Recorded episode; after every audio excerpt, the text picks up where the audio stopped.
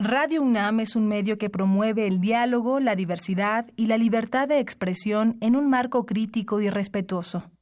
Los comentarios expresados a lo largo de su programación reflejan la opinión de quien los emite, mas no de la radiodifusora.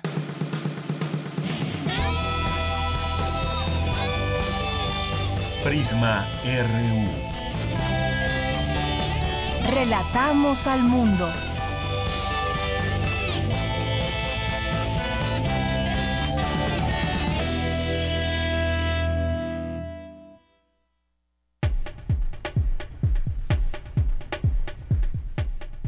¿Qué tal? Muy buenas tardes. Gracias por acompañarnos, por estar aquí presentes a través de la sintonía de Radio UNAM en el programa Prisma RU en el 96.1 de FM. Mi nombre es Dayanira Morán. A nombre de todo el equipo, le damos la bienvenida para que se quede con nosotros, nos escuche, participe a través de nuestras redes sociales, arroba Prisma RU, en Prisma RU en Facebook o a través de la vía telefónica 5536 4339.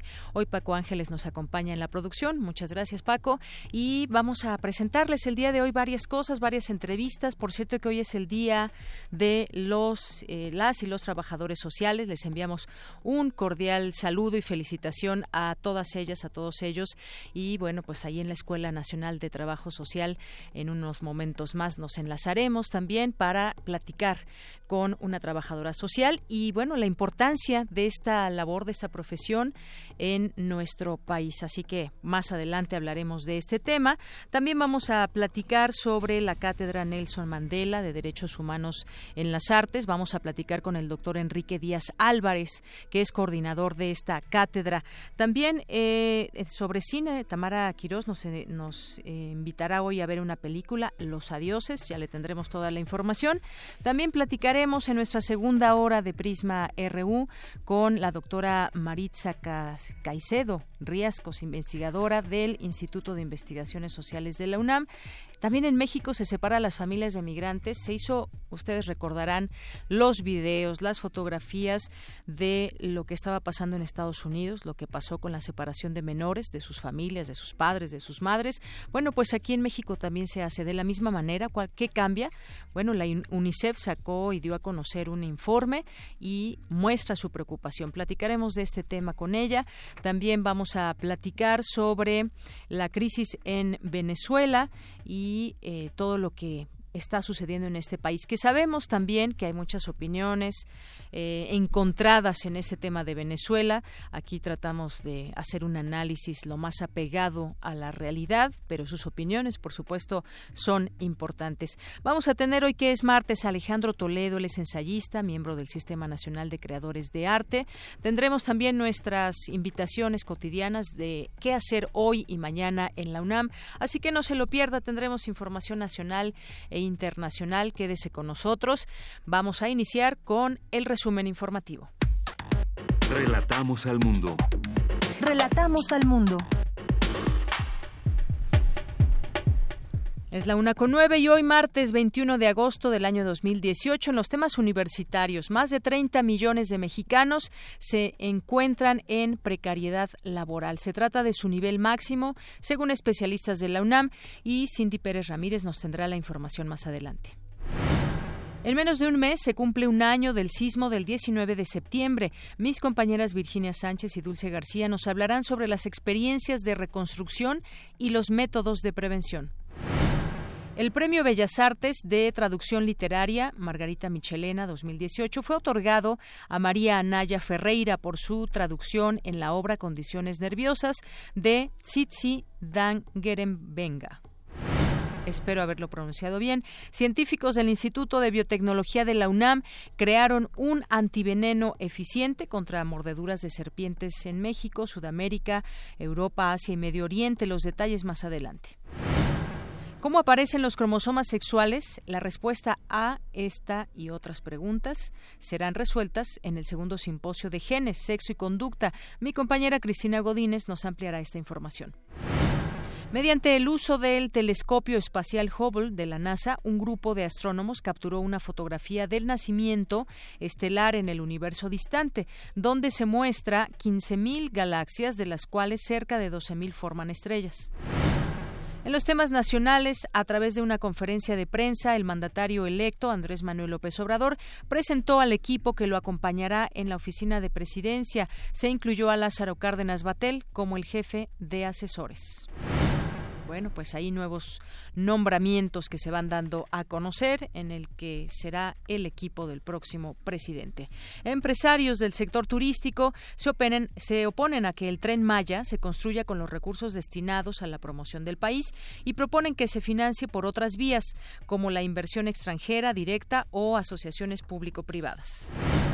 Por su parte, el Consejo Coordinador Empresarial afirmó que una vez iniciado el proceso de transición de poderes, es necesario realizar un balance, por lo que no se deben tomar decisiones que sean por consigna, sino por un análisis riguroso, en especial con las reformas estructurales.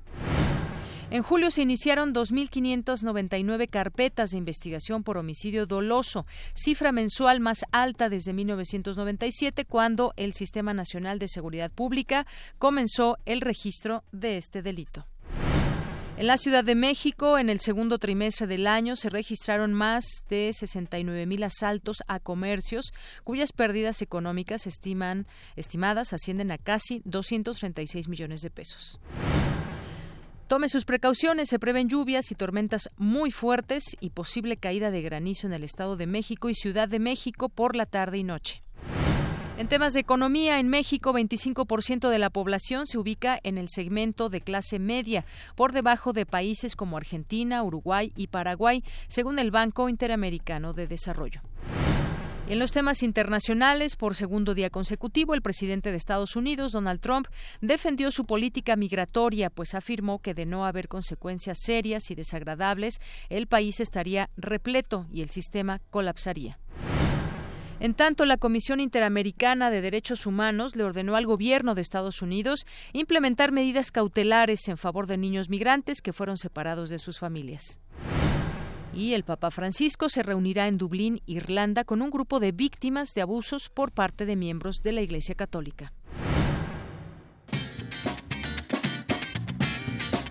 Hoy en la UNAM, ¿qué hacer y a dónde ir? Te recomendamos la puesta en escena En la banca, inspirada en el primer amor de Samuel Beckett, con adaptación y dirección del dramaturgo Bernardo Galindo. Esta obra aborda la historia de un hombre que se enfrenta a la cruda realidad cuando su padre muere y es expulsado de la casa donde creció. Vagando por la calle, conoce a Lulu, con quien vive una peculiar historia de amor. La función es hoy a las 20 horas en la sala Julián Carrillo de Radio UNAM, ubicada en Adolfo Prieto 133, Colonia del Valle. La entrada es libre. Como parte de la edición número 38 del Foro Internacional de Cine, se proyectará el documental Caniva, de la antropóloga y directora de cine francesa Verena Parabel, quien narra la historia del caníbal Issei Sagawa, un criminal japonés nacido en 1949, declarado culpable del asesinato y canibalismo en los años 80, y sin duda uno de los más célebres antropófagos confesos.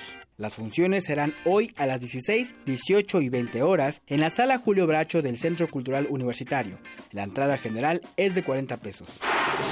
No te puedes perder La Hora Elástica, programa de televisión conducido por el músico, actor de cabaret, escritor y compositor Fernando Rivera Calderón y la conductora de radio Luisa Iglesias. A partir de la inteligencia, la cultura y el humor, este espacio permite darle una lectura a la realidad que no le dan los programas de siempre. No camina con la agenda de lo emergente y el tiempo se hace elástico para darle paso a la conversación, la música y la poesía en voz de sus autores. Sintoniza hoy en punto de las 20:30 horas la señal de TV UNAM por el canal 20.1 de televisión abierta.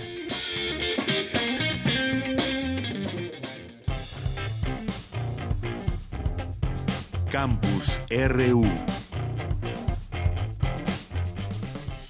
Una de la tarde con 14 minutos. ¿Qué ha pasado en nuestra universidad? Me enlazo con mi compañera Cindy Pérez Ramírez. Especialistas de la UNAM analizan las cifras alarmantes de precariedad laboral en la que se encuentran más de 30 millones de mexicanos. Cuéntanos, Cindy, muy buenas tardes. Deyanira, muy buenas tardes. Me da mucho gusto saludarte y también a nuestros radioescuchas de Prisma RU. Durante una rueda de medios, académicos del Instituto de Investigaciones Económicas hablaron de la situación en la que se encuentra el mercado laboral en nuestro país. Y es que no ha habido un cambio estructural que permita generar empleos bien remunerados. El investigador de esa entidad académica, José Nabor Cruz, nos compartió que al menos 50% de los trabajadores ganan no más salarios mínimos mensuales lo que equivale a 5.301 pesos. Pero eso no es todo, Deyanira. Un 17% de los trabajadores que se emplean en el país ganan no más de un salario mínimo al mes. Esto es 2.650 pesos. ¿Qué te parece si lo escuchamos? El 4.5% de trabajadores ganan más de 5 salarios mínimos. Prácticamente ese sector lo podemos ubicar en áreas de la industria automotriz, de la industria aeronáutica, pero prácticamente constituyen 1.1 millón de personas. Pues el tema del sector informal cada día desafortunadamente está absorbiendo más actividades. Con los propios datos del INEGI, históricos del 2003 a 2016, prácticamente entre 22 y 23% del Producto Interno Bruto de nuestro país se asocia fuertemente con el sector informal. Está prácticamente absorbiendo entre el 50 y el 60% de trabajadores en esas áreas informales. Deyanira, seguramente eh, nuestros radioescuchas han oído esos discursos de las cifras récord de empleos generados en el sexenio. Al respecto, el académico del Instituto de Investigaciones Económicas, César Armando Salazar, dijo que el salario diario asociado al IMSS solo se ha incrementado 2.93% en lo que va del sexenio y en el último año respecto a la canasta básica el salario promedio ha perdido poder adquisitivo en 1.03%. Ante ello Salazar habló de lo que se podría hacer para revertir la problemática. Vamos a escucharlo generar condiciones para un mayor crecimiento económico, vía una mayor inversión y sobre todo una, mejor definición del gasto eh, público que se haga, tanto en infraestructura como social aplicar una política económica para crecer, que mayor inversión pública, que atraiga mayor inversión privada. La parte sur es la parte que tiene salarios más precarios y donde o crece menos respecto al INPC o donde se reduce respecto a la canasta básica. Entonces, pensar en actividades productivas que sean acordes. Habría que pensar si el IMSS tendría condiciones para tener el triple de personas que actualmente atiende, en función de, que la tasa de, ocupación formal es de alrededor de una tercera parte de la población ocupada. Otras cifras que también nos revelaron fue que pese a que el 68% de los trabajadores manifiesta tener una relación contractual, solo el 37% tiene contrato escrito. Poco más de 5.5 millones de trabajadores están bajo el esquema de outsourcing, mismo que ha crecido desde la reforma laboral de 2012 de Yanira. Muy bien, pues muchas gracias, Cindy. Son datos interesantes que podemos en algún otro momento seguir platicando. Ese tema último que mencionas de los contratos, pues sí mucho tiene que ver con empresas que ahora pues manejan al personal que labora en las empresas y qué tipo de contratos son.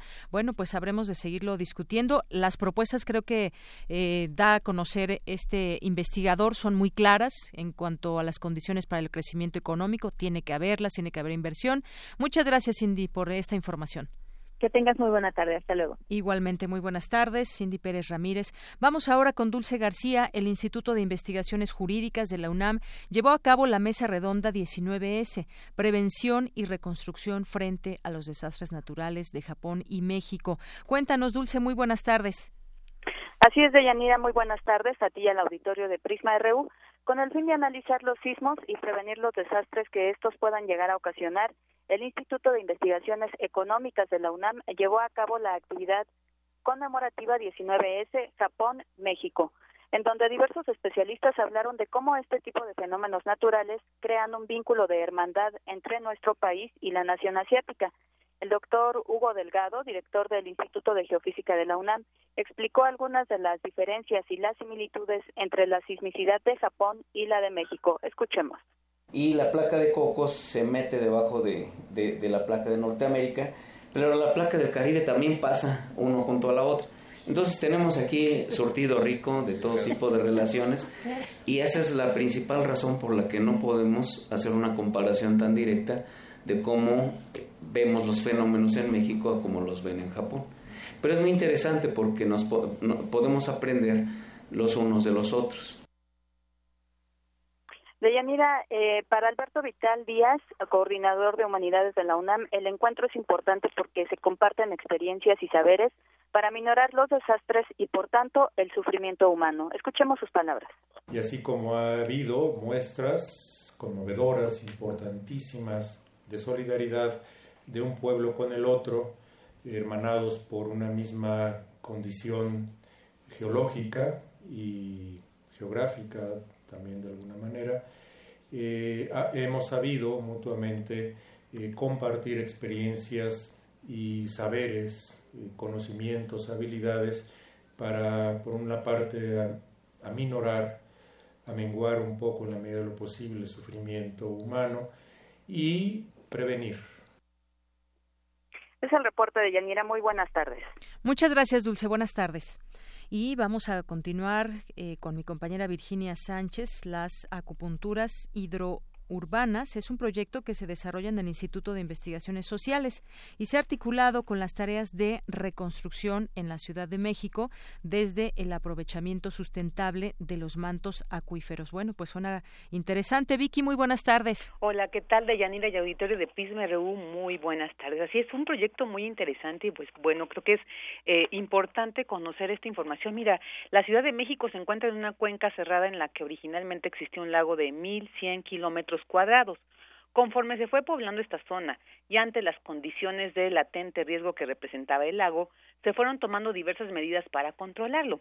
Sin embargo, tras la llegada de los españoles a estas, a estas zonas, estas tierras, las medidas se enfocaron más a desecar el lago y convertirlo en una mancha urbana que ha crecido hasta abarcar 2.500 kilómetros cuadrados y bueno, de esos 1.100 kilómetros de superficie lacustre que se contaba que en un inicio, solo quedan menos de 50 kilómetros cuadrados. Actualmente la administración de esta superficie funciona por medio de un complejo sistema de infraestructuras hidráulicas que abastecen de agua a la cuenca a través de los sistemas de extracción como el Cutzamala y del sistema de desalojo de aguas residuales como el túnel emisor Oriente, que de hecho es el más grande del mundo. Sin embargo, sin embargo, los efectos de estas condiciones originarias son las que han eh, generado pues que la Ciudad de México se siga inundando, por lo que a partir de esta revisión histórica y actual y de nuevas tendencias impulsadas en otras partes del mundo, desde hace seis años se desarrolla el proyecto Acupunturas Hidrourbanas que busca fortalecer las posibilidades y características que tiene el suelo de la Cuenca de México como un elemento de fortalecimiento de nuevas maneras de aproximarse al manejo del agua. Eh, todo esto sí lo detalló Loreta Castro Reguera del Instituto de Investigaciones Sociales en una de las sesiones que forman parte del taller denominado Experiencias de Reconstrucción a raíz de los sismos de septiembre de 2017. Escuchemos a Loreta cómo entender un suelo en estado seminatural o cómo entender que vivimos en, el lecho de un lago puede convertirse en ese detonador de nuevas maneras de entender el funcionamiento de la ciudad. Y bueno, tenemos un ejemplo muy poderoso que son el sistema chinampero, que es un ejemplo que tiene 800 años o más, ¿no? Tal vez 2000 años, y que no es realmente viable como una manera de rehacer la ciudad, pero sí es un ejemplo muy claro de cómo se puede adaptar la forma urbana o el diseño urbano a las condiciones naturales de determinado sitio. Nuestras condiciones no son las que había en la Cuenca de México en 1300, son otras muy diferentes, pero no quiere decir eso que no sigue existiendo un contexto natural y un entorno con unas características precisas definidas, que ha sido además completamente ignorado durante los últimos 500 años, ¿no? Entonces, el proyecto que nosotros presentamos es una llamada a revisar y a entender las condiciones del contexto y del entorno en el que está situada la Ciudad de México. Por su parte, Manuel Perló, coordinador del taller y quien junto con Loreta Castro llevan a cabo el proyecto este que mencionamos, acupunturas hidrourbanas, habla de la articulación del mismo con respecto al sismo, la reconstrucción, la resiliencia y la sustentabilidad. Escuchémosle. Uno de los temas cruciales que tuvo un impacto negativo, que amplificó las ondas sísmicas destructivas, fue el tema del agua. Dice uno, bueno, el tema del agua, ¿cómo? Bueno, pues no es directamente el agua, pero sí la forma en la que se ha desarrollado un modelo de apropiación del agua en la Ciudad de México, que es básicamente extrayéndola del subsuelo, a un nivel tal de extracción que no alcanza a reponerse el agua que se extrae y se provocan hundimientos en el subsuelo, que es uno de los problemas más graves que tiene toda la zona metropolitana de la Ciudad de México y que fue uno de los factores que más daño causó en las estructuras construidas. Ya hay claramente demostrado una asociación entre el hundimiento del subsuelo y los daños a los edificios. Y bueno, Manuel Perlot también dice, o sea, edificios que hace 20, 30, 40 años eh, pudieron considerarse bien construidos, pues se vieron fuertemente dañados en su estructura por este proceso de hundimiento diferencial, ¿no? Entonces, de tal manera que los trabajos que conforman el proyecto de acupunturas hidrourbanas señaló tienen como objetivo central el desarrollo de la recarga de los mantos acuíferos. Pues ahí un gran reto de Yanira en estos estudios, pues para, digamos, eh, afrontar esta situación, condiciones naturales que como los expositores nos dicen, pues ya tenemos en la Ciudad de México. Claro, gracias Vicky. Pues bueno, todo impacta justamente en, entender el tipo de suelo. Nos decías al inicio, es una cuenca cerrada aquí, el Valle de, México, pero algunas zonas en específico tienen más proclividad a ser afectadas por un sismo. Eh, si entendemos los suelos, pues entendemos también la manera en que se tiene que construir y si respetamos las leyes también. Así que todo va en cadena para poder prevenir próximas eh, situaciones de desastres respecto a un sismo, Vicky. Así es, Deyanira. Muchas gracias. Gracias a ti, muy buenas tardes. Muy buenas tardes. Y continuamos algunos otros temas que compartir con ustedes ahora en el ámbito internacional, no internacional todavía no, ya me estoy adelantando, en el ámbito nacional y que tiene que ver con los nombramientos que dio a conocer hace unas horas el presidente electo Andrés Manuel López Obrador dio a conocer nuevos nombramientos en su gabinete.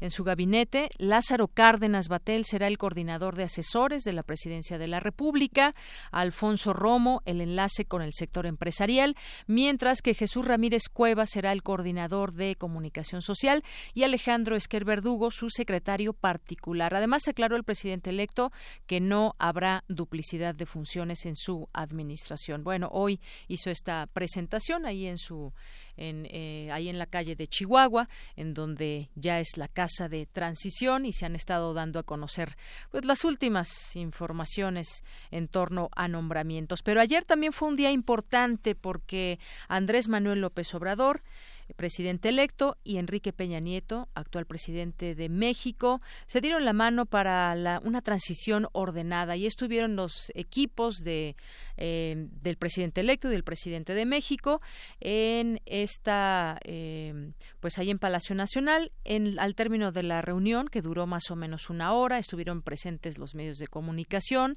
hicieron algunas preguntas interesantes, porque de ahí derivó también el que el presidente Enrique Peña Nieto dijera que la reforma, aludiera a la reforma educativa, que así como se hizo esa reforma, pues prevalecería hasta que él termine su mandato. Y por otra parte, cuando habla, toma la palabra Andrés Manuel López Obrador, dice que pues será cancelada esta reforma educativa. ¿Por qué?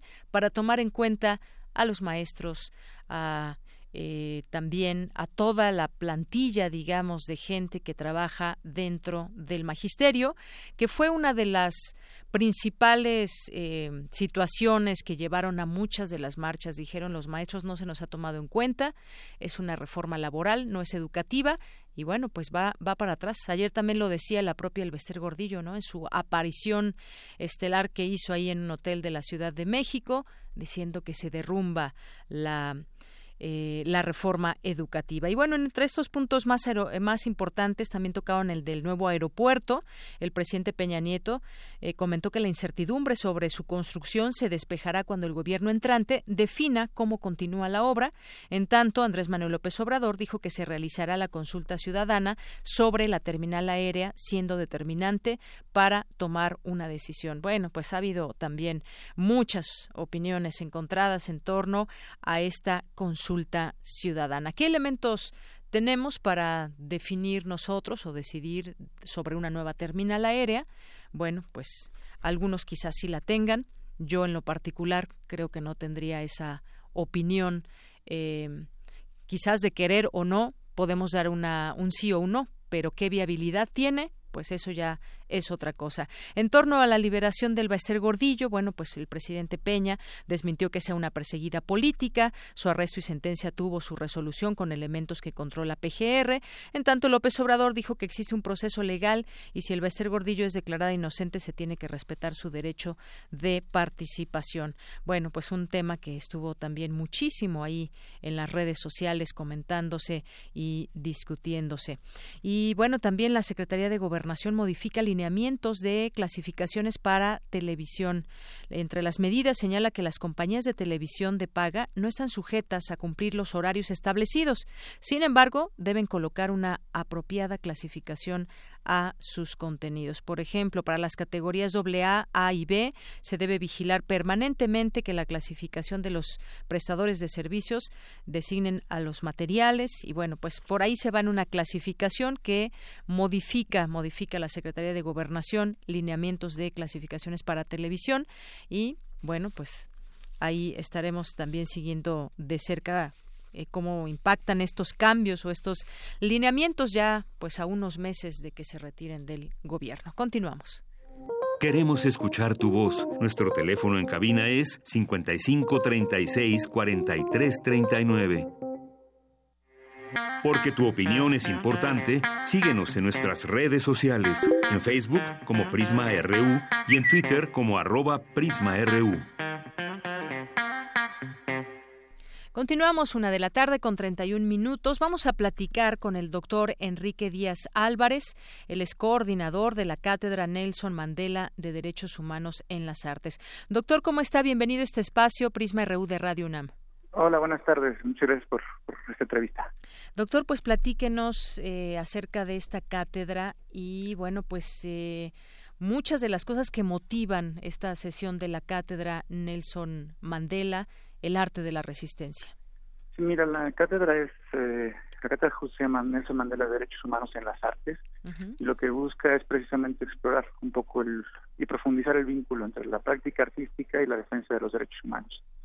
Y en un país como México, donde cotidianamente se violan las garantías y los derechos de las personas, pues es un, un espacio que pretendemos que sea importante, interdisciplinario y crítico, ¿no? Partimos del hecho de que el arte importa, de que el arte puede incidir en la vida pública, en la vida cotidiana. Y lo que hacemos un poco es buscar eh, ciertas narrativas, literatura, ciertas imágenes, cine, foto y ciertas prácticas pedagógicas o artísticas que de alguna manera permiten visibilizar problemas, ¿no? Y combatir discriminación, injusticia, abuso de poder y, y es lo que parte vamos a ver en esta sesión. Muy bien, hablar de los derechos humanos nos abre un panorama muy amplio. Si nos centramos aquí en, en nuestro país, aquí en México, un país donde pues mucha gente sigue buscando a sus desaparecidos en fosas comunes, donde pues permanece la impunidad, parece ser estacionada sobre muchos o una gran mayoría de estos de estos eh, casos y cómo pues cómo representar toda esa violencia, cómo cuál es nuestro compromiso, eh, todas esas preguntas también creo que quedan planteadas en, en la cátedra o se pueden plantear, doctor.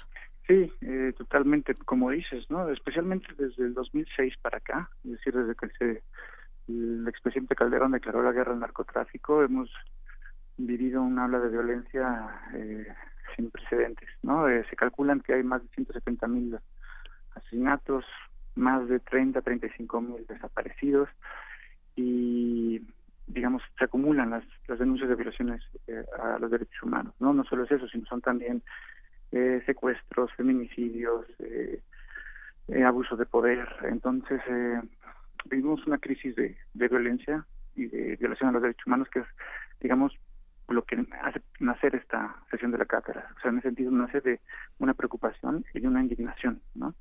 Porque consideramos que esta forma de precariedad y de vulnerabilidad, pues no es no es, no es posible soportarse, ¿no? Entonces lo que hacemos es que invitamos, convocamos a una serie de creadores, a escritores, fotógrafos, a académicos y activistas de los derechos humanos, eh, que en estos últimos años, 10, 12 años, se han dedicado en algún momento de su obra a encarar esta violencia. ¿no? Y cuando decimos encarar esta violencia, no solo es en hacer frente al problema que nos está, este, que nos está minando, sino también en que han dado eh, lugar a las víctimas, dado rostro a las víctimas. Entonces, eh, a, los, a los escuchas que puedan asistir, pues van a ver gente de primer nivel, no solo del DF, sino de también de Ciudad Juárez, de Sinaloa, lugares donde se padece la violencia aún más, eh, que han enfrentado y han buscado formas de, resistir a esa violencia a través del arte, a través de la academia, a través de la de las formas artísticas, ¿no? Así es, y hay muchas actividades en el marco de esta de esta cátedra eh, que empieza el día de mañana, mañana miércoles 22 y jueves 23 de agosto. Sí, mañana miércoles 22 hay cuatro conversatorios.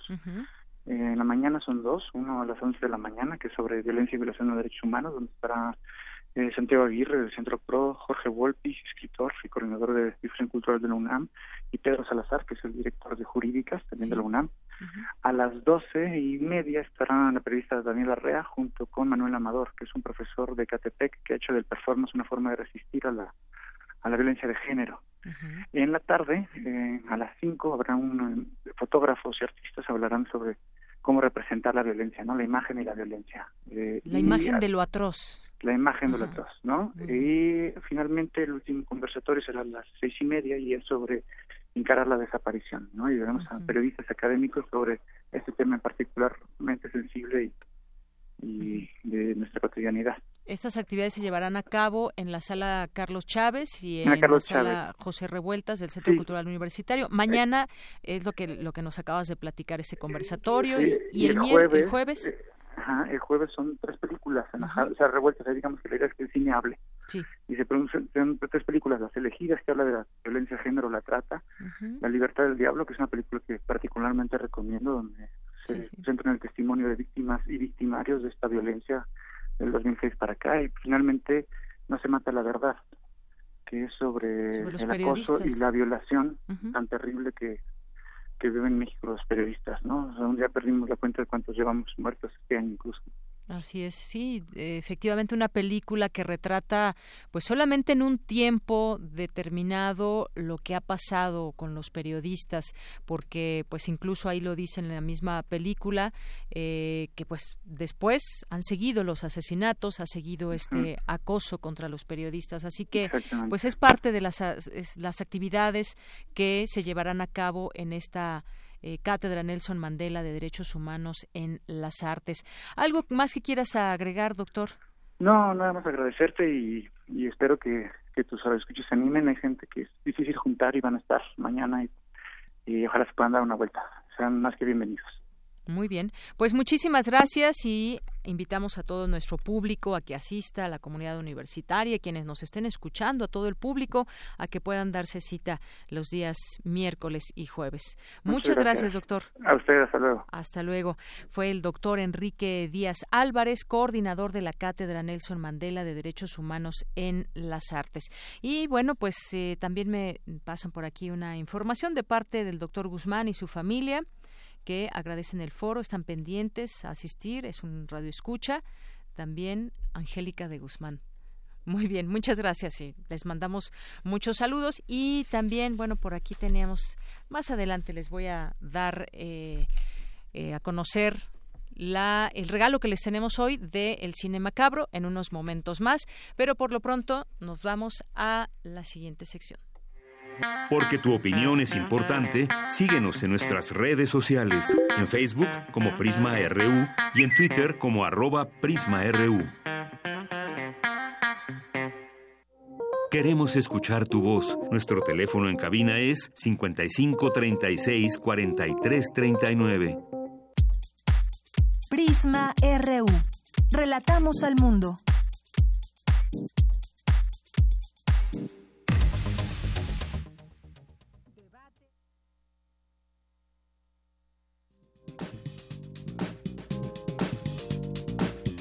Cultura RU.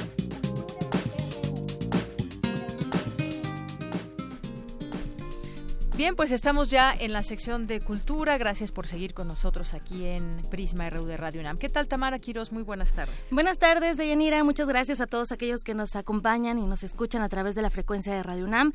Esta tarde en nuestra cabina tenemos a una gran invitada. Nos acompaña ya en esta tarde lluviosa Natalia Beristain. Ella es directora cinematográfica y hoy nos viene a hablar de su trabajo más reciente, el largometraje Los Adioses. Natalia, bienvenida a este espacio. Muchas gracias. Gracias por visitar Oye, Los Adioses, un filme que nos muestra parte de la vida de una mujer que no solo eh, es una de las plumas más importantes de nuestro país, sino también una de las voces más relevantes respecto a los derechos y también el feminismo. A ver, platícanos, Rosario Castellanos. Eh, pues sí, Los Adioses está basada, en, inspirada en la, en la vida de Rosario Castellanos, sobre todo en la relación amorosa con Ricardo Guerra, que fue eh, la pareja, el amor de su vida y, y bueno, pues sí, Rosario es esta escritora que, que mencionas, ¿no? Es una escritora, yo creo que no solo para México, sino para Latinoamérica, es como una de las voces claves este, de aquella época y hasta el día de hoy. Y, y yo encontré, yo tengo que aceptar que yo no había leído a Rosario más que Balún Canán, que me habían dejado de tarea en la prepa, y la había leído medio mal y de malas. Em, en ningún momento recuerdo al, al, profesor de literatura como incentivándonos a conocer más allá de, de, lo que había en las páginas, que si bien hoy entiendo era mucho más rico de lo que pude leer en aquel momento, este pues nunca se me enseñó eso, la, la lucha que Rosario había tenido alrededor de la, del tema de equidad de género, eh, de la lucha indigenista, este, lo crítica que fue con el movimiento del 68, este, en fin, como, como otros aspectos más allá de, de, su pluma este, poderosísima. Y, y entonces a mí se me cruzó por casualidad en la vida Rosario Castellanos. Yo quería hacer una película alrededor de la vida en pareja, de, de, de, preguntarme acerca de la maternidad, del feminismo, de si ser mujer está determinado por el contexto histórico, social que nos toca vivir. Y estaba con esto en la cabeza y no había encontrado cómo darle forma cuando me topé con las cartas a Ricardo, que es toda la correspondencia que Rosario le escribe a Ricardo Guerra y que está publicada. Eh, y entonces la mujer que ahí descubrí eh, me habló casi íntimamente, era como estar hablando con una amiga. Okay. Eh, y eso fue lo que me abrió el apetito para decir, ok, ¿cómo que no conozco a Rosario Castellanos? Y ya me pasé cerca de dos años leyéndola, estudiándola, y entonces ella se volvió un vehículo o un marco idóneo para explorar estos otros temas que, a mí me interesaban, ¿no? Desde un principio pensaron eh, en realizar esta película, eh, o sea, tú te la encuentras por casualidad, digámoslo así, te sientes identificada con, con su, bueno, con su poesía, que es como un poquito lo que tocan en esta, en esta película también. Me siento identificada con su lado falible, me siento identificada con la, la figura humana, con la que se alejaba de la figura de bronce que, insisto, me mal habían enseñado en la prepa. Claro. Que siento que son, que de pronto es una manera en la que así se nos enseñan a, a los hitos de la historia en México. Este, que son unidimensionales y perfectos y que tenían clarísimo el objetivo en la vida, pues justo la Rosario que, que encontré en esas cartas era como yo o como las mujeres que conozco, ¿no? Era falible, contradictoria, insegura, divertida, este, se le quemaba el arroz, eh, y entonces es por ahí que, que, me siento identificada, ¿no? No, no con la mente brillante que, que claro, es ella. Claro, es que además, eh, bueno, hablar justo de esta mente brillante, de la lucha por los derechos, del feminismo, pero tú nos muestras otra parte, también esa lucha contra la depresión, por ejemplo, uh -huh. esa lucha en contra de la depresión provocada por los abortos espontáneos que tuvo, la depresión de y por cierta una forma... infancia muy marcada, este, ella, su hermano menor murió Ajá. y eso, este, muchas de las personas que entrevistamos y en sus propios escritos aparecen de pronto este guiños a, que ella escuchó en varias ocasiones a sus padres diciendo es que como que se nos murió el varón eh, entonces sí, no es nada más una, una cuestión con los abortos que sin duda marca su vida, pero también tiene que ver con la infancia y de dónde viene, ¿no? Y sí, sin duda temas como la depresión, como, como, como mencionas, porque son, de pronto las enfer enfermedades mentales son creo que siguen siendo un tabú bien grande en la sociedad. Vamos a ver a una Rosario Castellanos interpretada por Karina Guidi. Así es. Y bueno, también a un Ricardo Guerra, el profesor de ella, bueno, de filosofía, uh -huh. profesor y que además estuvo casada con él 13 años, interpretada, eh, bueno, él interpretado por Daniel Jiménez por Cacho. Daniel Jiménez Cacho. En la etapa adulta, eh, la película toca como dos momentos en la vida de, esta pareja. Sobre todo está cimentada eso, en, en la etapa madura con Karina Gidi y Daniel Jiménez Cacho. Pero eh, también tocamos momentos, sobre todo de la primera juventud, de los años escolares, universitarios, donde Ricardo y Rosario se conocen en la carrera de filosofía en la UNAM uh -huh. y ellos están interpretados por Tessa Ia y Pedro de Tavira. Excelente. Oye, bueno, y además esta película ya obtuvo diversos premios en el Festival de Málaga, también ya tiene un Ariel a Mejor Actriz Así es. Eh, Karina y bueno, también en el Festival de Morelia, Morelia el premio del público. Sí. Excelente. ¿Y llega a las salas mexicanas este fin de semana? Sí, estrenaremos este viernes 24 en salas eh, a nivel nacional. Excelente. Natalia, bueno, en 2012 nos cautivaste con No quiero dormir sola y bueno, ahora nos, nos regalas este filme de época, además, que llega a las salas este fin de semana y bueno, que se sigan cosechando eh, los éxitos. y muchísimas gracias por compartirnos parte de tu trabajo para que la gente se acerque a, verlo, a ver este filme y bueno, pues ahí está el dato. Nos encantaría que nos acompañen a las salas, eh, un poco la letanía de los cineastas mexicanos. El primer fin de semana sí es bien importante para que las películas perduren, tengan espacios y horarios dignos. Entonces, si algo de curiosidad les dio esta entrevista, vengan, acompáñanos este 24, 25, 26. Además, hay que, hay que ver más cine mexicano pues hay una diversidad bien rica. Así es. Muy bien. Natalia Beristain, muchísimas gracias por acompañarnos en este espacio. Y bueno, para finalizar, los vamos a dejar con el poema La despedida de Rosario Castellanos en voz de Margarita Castillo.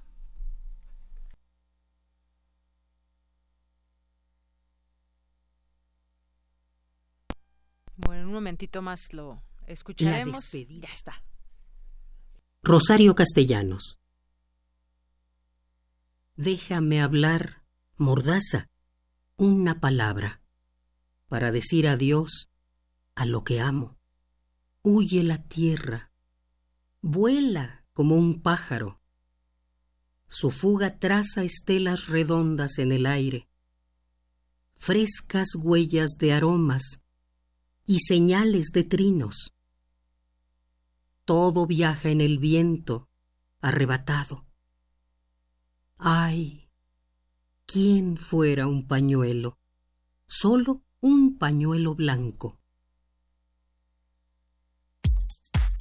Prisma RU. Relatamos al mundo. Gracias a Margarita Castillo, como siempre. Y bueno, vamos a, a regalar ahora este pase doble para irse a ver la película de Luciferina como parte del Festival Internacional de Cine de Horror de la Ciudad de México, la edición 17, edición de El Cine Macabro. La película es Luciferina bajo la dirección de Gonzalo Calzada, es de nacionalidad argentina. Natalia, una joven aspirante a monja, tiene el poder de ver el aura de las personas, pero su noviciado es interrumpido por el suicidio de su madre. En compañía de su hermana y un grupo de amigos viajarán a lo profundo de la jungla para participar en un ritual que le revele el secreto detrás del fallecimiento de su madre y de su misterioso don. ¿Se trata de una bendición o una maldición? Ahí dejamos la pregunta y es para el 23 de agosto próximo a las 18.30 horas y en un momento damos a conocer el nombre del ganador que debe marcar el 5536 4339 y es para la Cineteca Nacional. En un momento damos a conocer el nombre y es para el 23 de agosto. Continuamos. Una con 48 ya tenemos en la línea telefónica. Habíamos dicho que al principio de esta emisión que es el Día de las y los Trabajadores Sociales, hoy 21 de agosto. Este martes se celebra en el país esta fecha que se instaura en 1954 cuando se establece el Departamento de Trabajo Social en el Hospital General de México. En 1968 se crea la licenciatura en la UNAM, originalmente impartida en la Facultad de Derecho, y cinco años después, en 1973, se funda la Escuela Nacional de Trabajo Social. El es el contexto. Este martes 21 de agosto, la Secretaría de Salud Federal entrega por segunda ocasión el reconocimiento nacional de trabajo social en el Sistema Nacional de Salud. Y en esta ocasión, las profesoras María de los Ángeles Rodríguez Casillas y Georgina Susana Volkers Gaussman reciben el premio en las categorías Investigación de Trabajo Social en Salud y Docencia en Salud, respectivamente. Así que muchas felicidades al gremio, especialmente a la Escuela Nacional de Trabajo Social, que está por cumplir además 45 años, y a las profesoras reconocidas por su desempeño. Vamos a platicar justamente de este tema con la maestra María de los Ángeles Rodríguez, que es académica de la Escuela Nacional de Trabajo Social. Maestra, bienvenida a este espacio. Antes que otra cosa, muchas felicidades. ¿Qué tal, Deyanira? Muy buenas tardes. Tengan todas y todos y pues me da mucho gusto tomar la llamada para poder platicar un poco acerca de la importancia de nuestro día, ya trabajo social el día de hoy. Muy bien, pues maestra, platíquenos justamente de esta importancia. Quizás mucha gente que nos esté escuchando ha sido remitida en algún momento con el trabajador social, la trabajadora social, y, bueno, aquí hemos también tenido oportunidad de conocer el trabajo que hacen las trabajadoras, los trabajadores sociales de investigación, de mucha, tienen una perspectiva muy muy amplia de todo lo que pueden, en lo que pueden incidir, desarrollar, investigar. Platíquenos un poco de todo lo que hacen los trabajadores sociales, maestra. Sí, mira, justamente lo que señala señalida es muy importante. Eh, de hecho, es algo que caracteriza nuestra formación, una formación multidisciplinar y que integra diferentes disciplinas para poder tener la capacidad de entrada de poder comprender las diferentes problemáticas que se nos presentan. Y en este caso aludimos a nuestro día, el Día de Trabajo Social, eh, justamente porque nuestra intervención de manera tradicional se ubica en el ámbito de la salud desde hace muchos años en diversos espacios. Hoy justamente eh, traíamos a colación algunos datos que nos hacen identificar que casi el 40% de quienes egresan de la licenciatura en trabajo social se ubican en diferentes espacios, pero de atención a la salud. Quiere decir que hoy por hoy el valor que le damos a, a cómo nos sentimos, a estas enfermedades y padecimientos y a las formas de rehabilitación que tenemos o de atención, pues son como que el, el, punto nodal de cualquier sociedad. Si una sociedad no es saludable, pues evidentemente merma su desarrollo social y pues de alguna manera quienes nos escuchan tienen o han tenido alguna experiencia de, de atención de trabajo social y reconocerán que casi siempre que están en una instancia de salud a la persona que les atiende de primera mano es el, él o la trabajadora social, quien está al pendiente de esas orientaciones que requiere para transitar no solamente en el espacio físico, sino en el proceso mismo de su atención, está el trabajo social. Cualquier situación de vulnerabilidad económica que se presente en el entorno de la familia, del enfermo, también trabajo social. Quiere decir que eh, nosotros cumplimos una labor evidentemente de asistencia, de servicio, con humanismo y con muchas ganas de, de poder contribuir con que la gente transite este proceso lo menos difícil que, que sea posible. Bueno, ya que usted, muy bien maestra, gracias. Y ya que usted hablaba también de estas problemáticas que hay en nuestra sociedad, pues aquí hemos tenido la oportunidad en otros momentos de poder platicar con distintos, sobre todo trabajadoras sociales, que se hacen un trabajo también de campo muy interesante. De ahí derivan muchas encuestas que tienen que ver con problemáticas con adolescentes, adultos mayores. Es decir, ahí en, en esa parte también tienen una incidencia muy importante porque de ahí se hacen diagnósticos que permiten conocer a los distintos sectores y sus necesidades o sus problemáticas. Sí, de hecho, parte de la de la de la base de toda intervención de trabajo social es la investigación, ya sea a través de diagnósticos, de encuestas, de encuestas, de estudios socioeconómicos o estudios sociales, pero eh, verdaderamente lo que necesitamos es comprender lo más que se pueda qué situación está o guarda la persona en su entorno para, para identificar qué vertientes tiene también la problemática. Lamentablemente nosotros tenemos que aceptar que no respondemos a un modelo de causa y efecto, por lo tanto no hay únicas respuestas, hay distintas vertientes, eh, cada cada familia, cada persona es un, es un complejo. Entonces, sí, trabajo social, además de estas mm, eh, actividades de investigación que evidentemente nos dan eh, elementos para conocer, para diagnosticar nuestra realidad social, también tenemos que apuntar a que esto casi siempre lo hace, y es algo que caracteriza trabajo social, lo hace muy apegado a las comunidades, a los grupos. Quiere decir que utilizamos de una manera, me parece que eh, particularmente los trabajadores sociales, una técnica que se llama visita domiciliar. Y entonces no solamente es rescatar el dato, el dato duro, sino también eh, el, el comprender qué está pasando con esas familias, con esos grupos. Y a veces, insisto, un dato duro puede puede quedar como algo importante, pero la comprensión del fenómeno, el cómo lo viven, el cómo lo padecen, el qué recursos tienen o no las familias para afrontar de una mejor manera su, su proceso de salud de enfermedad, eso a veces determina que tengamos o no restablecida este este bienestar que necesitamos este, las personas, no solamente ausencia de enfermedades. Así es. Esto que dice usted es muy importante, la comprensión del fenómeno. Sabemos que en México, pues sí, existen muchos problemas, pero ¿cómo, cómo se hace esa investigación? ¿Cómo se plantea? ¿Cuáles, ¿Cuáles son los objetivos que se quieren lograr? Y en eso están trabajando muchos, muchos trabajadores sociales. También, eh, eh, obviamente, siguen surgiendo cada, cada año eh, pues la plantilla de egresados, trabajadores y trabajadores sociales que potencialmente pues están dispuestos a seguir las distintas líneas de trabajo que haya. Nos decía usted el trabajo de investigación, la docencia también, el trabajo social que se hace en distintos hospitales y que son pues de un gran apoyo para mucha para mucha gente. Es comprender los fenómenos que, que aquejan a la sociedad también. Exacto. De hecho, eh, justamente las, las tres categorías que componen este reconocimiento que hoy, eh, pues, muy contentos eh, recibimos de, parte de nuestro secretario de salud es, en, esa, en ese sentido. Docencia investigación y buenas prácticas en salud.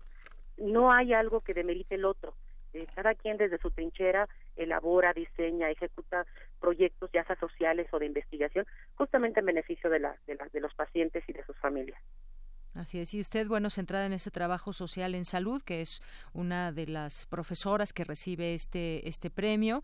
Eh, y bueno, pues no nos queda más que felicitar, seguir conociendo el trabajo que se hace también desde la Escuela Nacional de Trabajo Social todos los días, que pues bueno, ahí nos sirve muchísimo también como referente para entender justamente a través de ese trabajo de campo que se hace, pues las necesidades eh, que tienen muchos, muchos sectores y problemas Recuerdo que hace, hace poco platicábamos también, por ejemplo, del embarazo adolescente, que mucho, hay muchas campañas y mucho se hace, mucho se dice, pero pues el tener esa información de primera mano que eh, se hace desde la escuela, por ejemplo, pues nos sirve de mucho también para poder comprender y yo me imagino también para poder tomar decisiones a quienes tengan la posibilidad de generar prevención de algunos problemas, por ejemplo.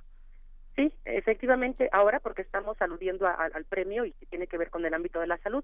Trabajo social se desenvuelve en diferentes, eh, eh, penitenciario, empresarial, educativo, de asistencia en general. Y bueno, hay algo que también nosotros hemos eh, ganado, me parece que es un logro importante, tener un programa de radio desde trabajo social, abonando con diferentes análisis y reflexiones y medidas también de atención y de intervención todos los viernes, también en Radio UNAM 96.1, familia Sociedad de Movimiento Familia Cotidiana. También es una es otra de las trincheras en la que estamos también participando. Claro que sí, que aquí hemos tenido oportunidad de también platicar con, con las maestras que son parte de este programa de radio y que la gente pues acerque a conocer más de su trabajo y que pues sigan formando desde la Escuela Nacional de Trabajadores de, eh, de Trabajo Social pues a muchas generaciones dispuestas a abonar con su trabajo en la sociedad mexicana. Pues por lo pronto, maestra, muchísimas gracias por esta por esa entrevista y le reiteramos también la felicitación en este su día. Y que tengan una excelente tarde. Muchísimas gracias. Gracias, muy buenas tardes. Bueno, pues ahí está la maestra María de Los Ángeles Rodríguez, académica de la Escuela Nacional de Trabajo Social. En esta escuela, por cierto, algunos datos interesantes que compartir. Se cuenta con 29 profesores de carrera, de los cuales 52% tiene la categoría de titular y el 48% categoría de asociados. Del total, 29 de los profesores de carrera, solo 23 están integrados a la coordinación. El 51% de los profesores de carrera cuenta con más de 26 años de antigüedad académica. De los 29 profesores, 7 cuentan con estudios de licenciatura, 15 con grado de maestro y 7 con grado de doctor. Y por supuesto a todos y a todas las trabajadoras eh, sociales. También le mandamos un saludo desde aquí a la maestra Leticia Cano, que es directora de esta escuela. Bien, pues continuamos. Relatamos al mundo. Relatamos al mundo. Bien, pues ya tenemos al ganador que se va a ir a ver la película del cine macabro que es Luciferina para el próximo 23 de agosto, que es jueves. Y bueno, sí es jueves, sí, es jueves. Es Oscar Javier Reyes Martínez, que es el ganador de este pase doble. Ojalá que lo disfrute. Tienes que ir, Oscar, directamente a la Cineteca y ahí te hacen válido, ahí estará tu nombre y hacen válido este pase doble.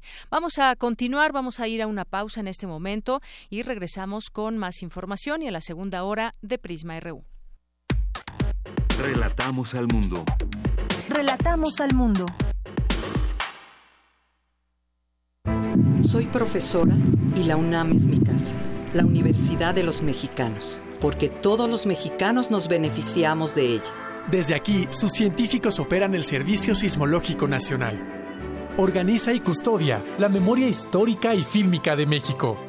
Se estudia desde filosofía hasta ciencias nucleares La UNAM es grandeza y está en mi biografía. Soy orgullosamente UNAM. UNAM, la Universidad de la Nación. Una musa hojeaba los libros, encontraba las palabras más curiosas y armaba canciones con ellas.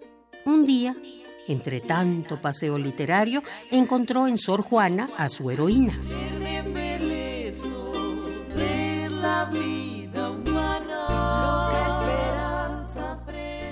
La musa tomó su guitarra y para agradecerle por tanta sabiduría, le cantó los ritmos del continente. Ella es Leticia Servín, presentando su disco Homenaje a Sor Juana Inés de la Cruz. Viernes 24 de agosto a las 21 horas en la sala Julián Carrillo. Entrada libre. Sé parte de Intersecciones. Radio UNAM, Experiencia Sonora. Unidad sin confrontar. Los jóvenes de México estamos siempre al frente de los grandes cambios sociales. Somos los jóvenes del 68 y el despertar cultural. Somos los jóvenes del 85 que abrimos paso a la democracia. Y somos los jóvenes que en el 18 estamos combatiendo la corrupción. Caminando sin descanso para que los derechos se respeten, para que tengamos justicia, para construir la democracia. Dimos un paso y ya caminamos kilómetros. Empezamos unos cuantos y hoy somos millones. Porque estamos al frente del cambio. PRD. El Museo de Arte Moderno invita a la muestra Leonora Carrington Cuentos Mágicos, que desde una perspectiva transdisciplinaria explora las diferentes facetas de la artista. Reúne 223 obras de colecciones de México, Estados Unidos y Europa, que incluyen pintura de caballete y mural, gráfica, dibujo, escultura, máscaras y diseños escenográficos, textiles, fotografías, documentos, libros y objetos personales. La muestra Leonora Carrington Cuentos Mágicos está abierta en el Museo de Arte Moderno.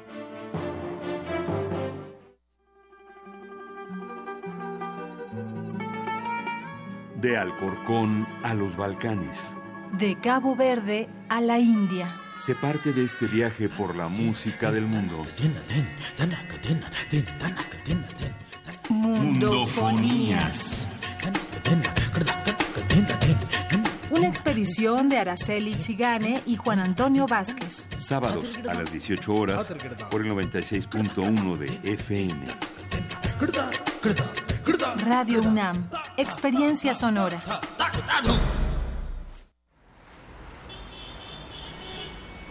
Extra, extra, música nueva, en voz de sus creadores y sus intérpretes. Extra, extra.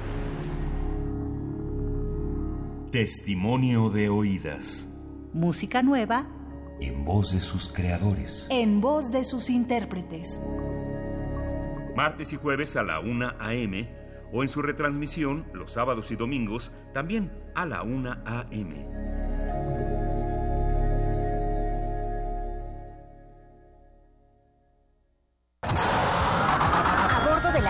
la Resistencia existe una habitación que nunca se abre. Excepto la última hora del último día de la semana. Ahí- Ahí vamos a reírnos del mundo, a demoler los muros con canciones, a bailar en la posición que queramos. Todos eligen la música, todos la disfrutan. Todos la bailan. El Buscapiés. Tú eres el alma de esta fiesta. Viernes, 22 horas. Por el 96.1 de FM. Radio UNAM.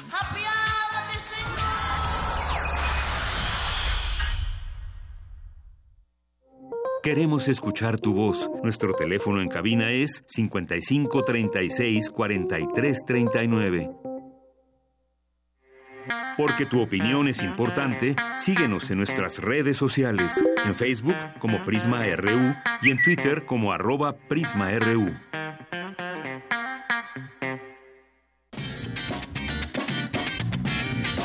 Mañana en la UNAM, ¿qué hacer y a dónde ir? La Facultad de Arquitectura de la UNAM te invita al Foro Universitario de Vivienda 2018, Acceso a la Vivienda para la Población en Rezago, que se llevará a cabo mañana 22 de agosto a las 8 horas en el Teatro Carlos Lazo de esta facultad. Para mayores informes, visita el sitio www.arquitectura.unam.mx. La entrada es libre.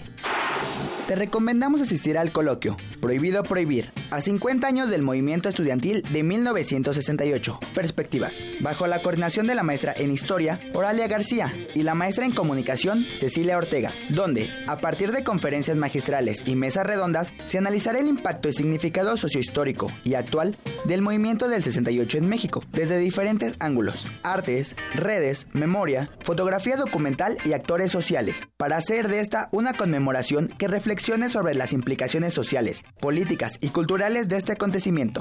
Asiste mañana 22 y jueves 23 de agosto a partir de las 10 horas a la sala del primer piso del Instituto de Investigaciones sobre la Universidad y la Educación, ISUE. La entrada es libre. Se otorgará constancia curricular con el 80% de asistencia. Si eres alumno de nuevo ingreso, la Dirección General de Atención a la Salud te invita a activar tu seguro de estudiante, con el cual tendrás derecho a recibir atención médica en el Instituto Mexicano del Seguro Social. Realiza este trámite ingresando al sitio www.ims.gov.mx diagonal IMSS Digital. Porque tu opinión es importante, síguenos en nuestras redes sociales, en Facebook como Prisma RU y en Twitter como arroba PrismaRU.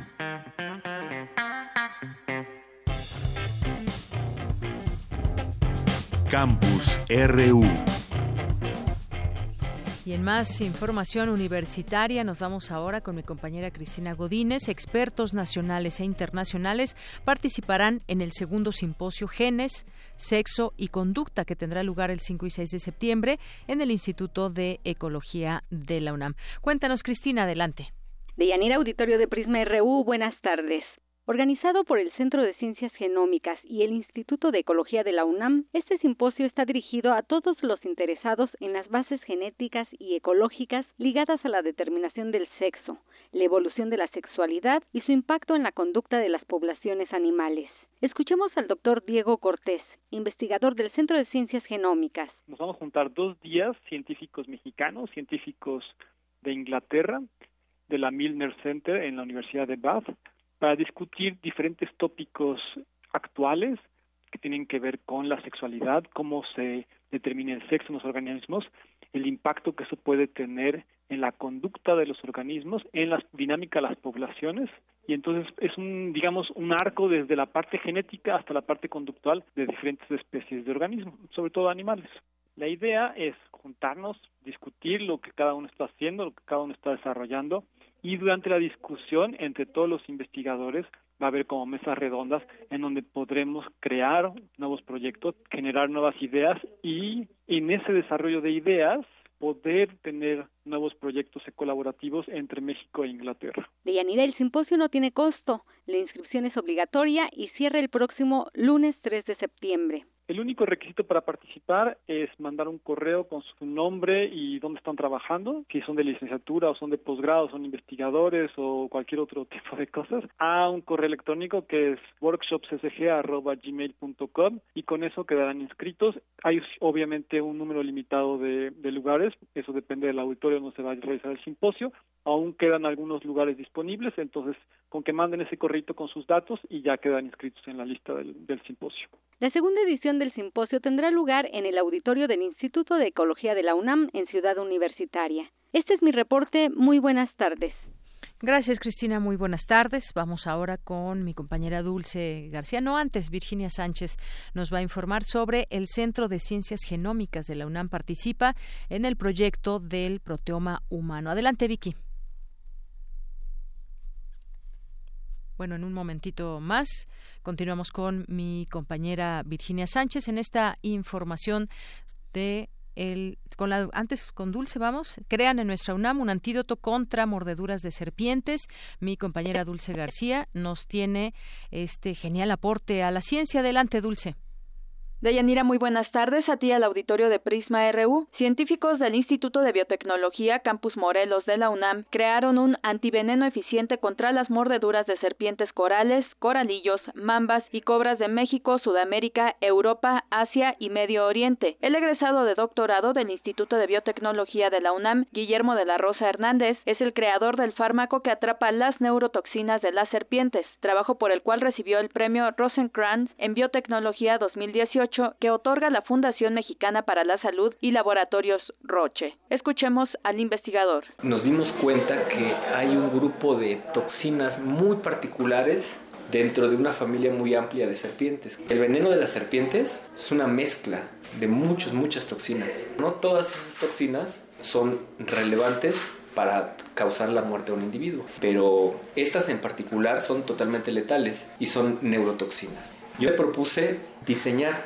una neurotoxina que tuviera las características una sola de todas las neurotoxinas de, serpientes de coral, de todas las mambas, de todas las cobras, de todas las taipanes, que tuviera de todo un poco para hacer una sola, con la finalidad de hacer un antiveneno contra esta toxina, pero que pudiera ayudar a todo ese grupo de toxinas. Por la parte de América, para ese grupo de, de serpientes, nosotros podemos tener una cobertura desde Centroamérica hasta Sudamérica.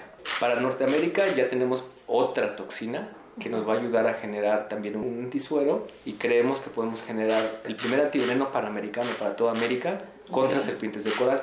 Según la Organización Mundial de la Salud, las mordeduras de serpientes son un problema desatendido en países tropicales y subtropicales. Cada año ocurren 5.4 millones de mordeduras que causan entre 81 mil y 137 mil muertes aproximadamente, el triple de amputaciones y otras discapacidades permanentes. En América existen dos familias de serpientes venenosas, las víboras y los elápidos, como las corales y los coralillos. El fallecimiento de un pequeño vecino por el veneno de un alacrán fue lo que motivó a Guillermo de la Rosa Hernández a divulgar la importancia de usar antivenenos para picaduras de animales ponzoñosos y evitar los remedios caseros. La molécula que él creó ya ha sido patentada por la UNAM y está lista para ser transferida a los laboratorios interesados. Hasta aquí el reporte. Muy buenas tardes. Muy buenas tardes, Dulce. Muchas gracias. Y ahora sí nos vamos con mi compañera Virginia Sánchez. El Centro de Ciencias Genómicas de la UNAM participa en el proyecto del proteoma humano. Cuéntanos, Vicky, de qué se trata. Muy buenas tardes. Hola, ¿qué tal? Deyanira, nuevamente muy buenas tardes a ti y al auditorio de Prisma RU. Así es, pues hay temas muy especializados, pero de vital importancia para la investigación científica, pues sobre todo en esto en torno a la salud. Eh, mira, las proteínas las consumimos en los alimentos. Sin embargo, lo que el cuerpo requiere cuando las consumimos son los aminoácidos que se necesitan para que nosotros, nuestro cuerpo, produzca las propias proteínas. Estas, a su vez, son los productos de los genes que dan función y estructura a las células y, en consecuencia, a los organismos que estamos formados de ellas por los que los genomas codifican las proteínas que son fundamentales en el funcionamiento celular. Así que el objetivo en los estudios del proteoma humano se centra en el estudio de los cromosomas con la finalidad de identificar, caracterizar y cuantificar las proteínas representativas de cada uno de los cromosomas presentes en el genoma humano. Ante esto, se busca crear una lista de las proteínas humanas que integran los genes de cada cromosoma, principalmente en las conocidas como perdidas o no detectadas. Para ello se ha conformado el Consorcio Internacional de la UPO, constituido por 25 grupos internacionales, en el que, por parte de América Latina, solo participan Brasil y México, y nuestro país lo hace a través del Centro de Ciencias Genómicas de la UNAM, representado a su vez por Sergio Encarnación, director del Laboratorio de Proteómica de dicha entidad en el Campus Morelos, quien nos detalla lo siguiente. En caso nuestro, el énfasis es en cromosoma 19. Es el cromosoma que tenemos nosotros encargados en trabajar. Es el segundo cromosoma más grande, eh, abarca alrededor de 64 millones de pares de bases y codifica aproximadamente 1.429 proteínas, de las cuales 237 tenemos que identificar en qué condiciones y en qué tipo de células se expresan, dado que son las llamadas proteínas perdidas, que no se ha encontrado ningún momento metabólico y ningún tipo de célula humana hasta el momento en las cuales se han expresado. La idea al final es que con esta información, una vez que logremos concluir el proteoma humano, así como se concluyó el genoma humano, la idea es que con esta información se construirá un mapa de la arquitectura e interacción molecular de las proteínas del cuerpo humano, el cual se convertirá en un recurso fundamental para elucidar su función biológica y molecular en la salud y en la enfermedad, generando avances en el entendimiento, en el diagnóstico y tratamiento de las enfermedades. El también presidente de la Sociedad Mexicana de Proteómica señala la importancia en que se complete el proteoma humano para entender la participación de estas proteínas que señala llamadas pérdidas, tanto en las células sanas como en las enfermas, pues como aquellas del cáncer. Escuchemos En la célula sana se van a expresar algunos genes, es decir, va a haber unas proteínas sintetizadas y en la célula enferma, en la célula de cáncer, en la célula que tiene ciertas irregularidades, se van a expresar otro tipo de proteínas. El conocer qué tipo de proteínas están presentes en cada condición nos va a ayudar a entender cómo funciona la célula tanto en la salud como en la enfermedad. Ahora, las proteínas pues son los productos de los genes y eh, en realidad lo que le dan función y constitución a la célula. Y dado que nosotros estamos formados de células, podríamos decir de manera muy simplista que cuando nosotros, por ejemplo, por las mañanas nos vemos en el espejo para peinarnos, lo que estamos viendo es el producto de nuestro proteoma, es decir, todas las proteínas que estamos sintetizando y que nos están constituyendo son fundamentales en el funcionamiento celular. El especialista señala que, por lo tanto, el Laboratorio de Proteómica del Centro de Ciencias Genómicas de la UNAM tiene dos, dos, misiones, colaborar en la identificación de las proteínas perdidas en procesos cancerosos y así completar el catálogo del cromosoma 19 y de esta manera aportar conocimiento de la célula cancerosa, estudios de avances científicos en búsqueda de lograr en algún momento una cura definitiva a la que es considerada la segunda causa de muerte en el mundo. Este es el reporte de Yanira. Bien, pues muchísimas gracias, Vicky, por esta información. Buenas tardes. Buenas tardes. Vamos a continuar con más información de mi compañera Cindy Pérez Ramírez, eh, que nos tiene o nos presenta esta información respecto a la contaminación en mares mexicanos. Adelante, Cindy. Deyanira, muy buenas tardes a ti y al auditorio de Prisma RU. Los océanos capturan el 94.3% del carbono que hay en el ambiente, de ahí su importancia y conservación. A decir de Alicia Hernández, coordinadora del programa Clima de la Fundación Heinrich Boll, las principales amenazas a los ecosistemas marinos en México tienen que ver en su gran mayoría con el transporte y la producción de hidrocarburos, derrames, encallamiento y turismo. Por ejemplo, la aparición de zonas muertas que es eh, la falta de oxígeno en el agua del mar, ¿no? Acompañadas de eh, los efectos del cambio climático que evidentemente también generan otra clase de fenómenos climáticos como es, por ejemplo, las tormentas tropicales extremas, ¿no? Que ponen en riesgo a la población que habita en las zonas costeras. El tema del sargazo, por ejemplo, eh, la aparición de de estas algas nocivas en el, agua de los océanos y que tiene que ver con los desechos fundamentalmente de la agroindustria. Y es que debido al calentamiento global, el nivel del mar en México se ha incrementado desde 1901 y oscila entre los 17 y 21 centímetros a un ritmo aproximado de 1.7 milímetros por año. Otro punto importante es la llegada a los mares de hasta medio millón de toneladas de plástico como producto de actividades humanas, a lo que se suma la contaminación química generada por los microplásticos, pues se han localizado dentro de microorganismos, es decir, de lo que se alimentan peces y aves, mientras que 2.000 toneladas de basura con este material llegan a nuestras playas cada verano. Tiene que ver eh, un poco con los procesos cómo se desarrollan en el mar.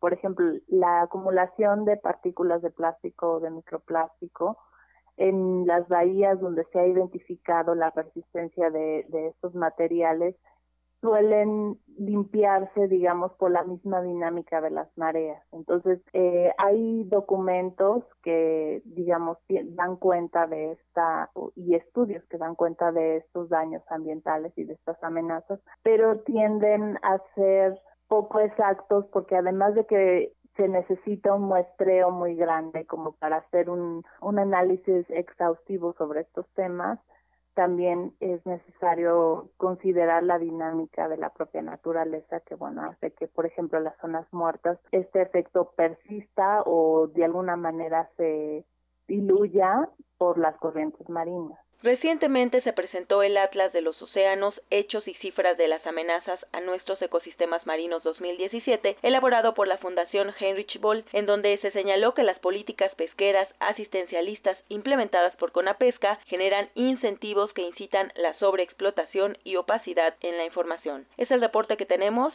Muy buenas tardes. Gracias, Cindy. Muy buenas tardes.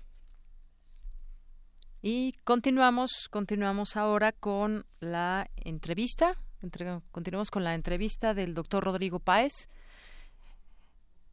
Con, vamos antes con información que podemos compartir con todos ustedes y tiene que ver con, habíamos platicado aquí en algún momento de esta eh, comisión de la verdad que había una situación que pedían los padres de los eh, normalistas de Ayotzinapa y bueno, pues presentan un recurso de inconformidad ante la resolución para crear una comisión de la verdad.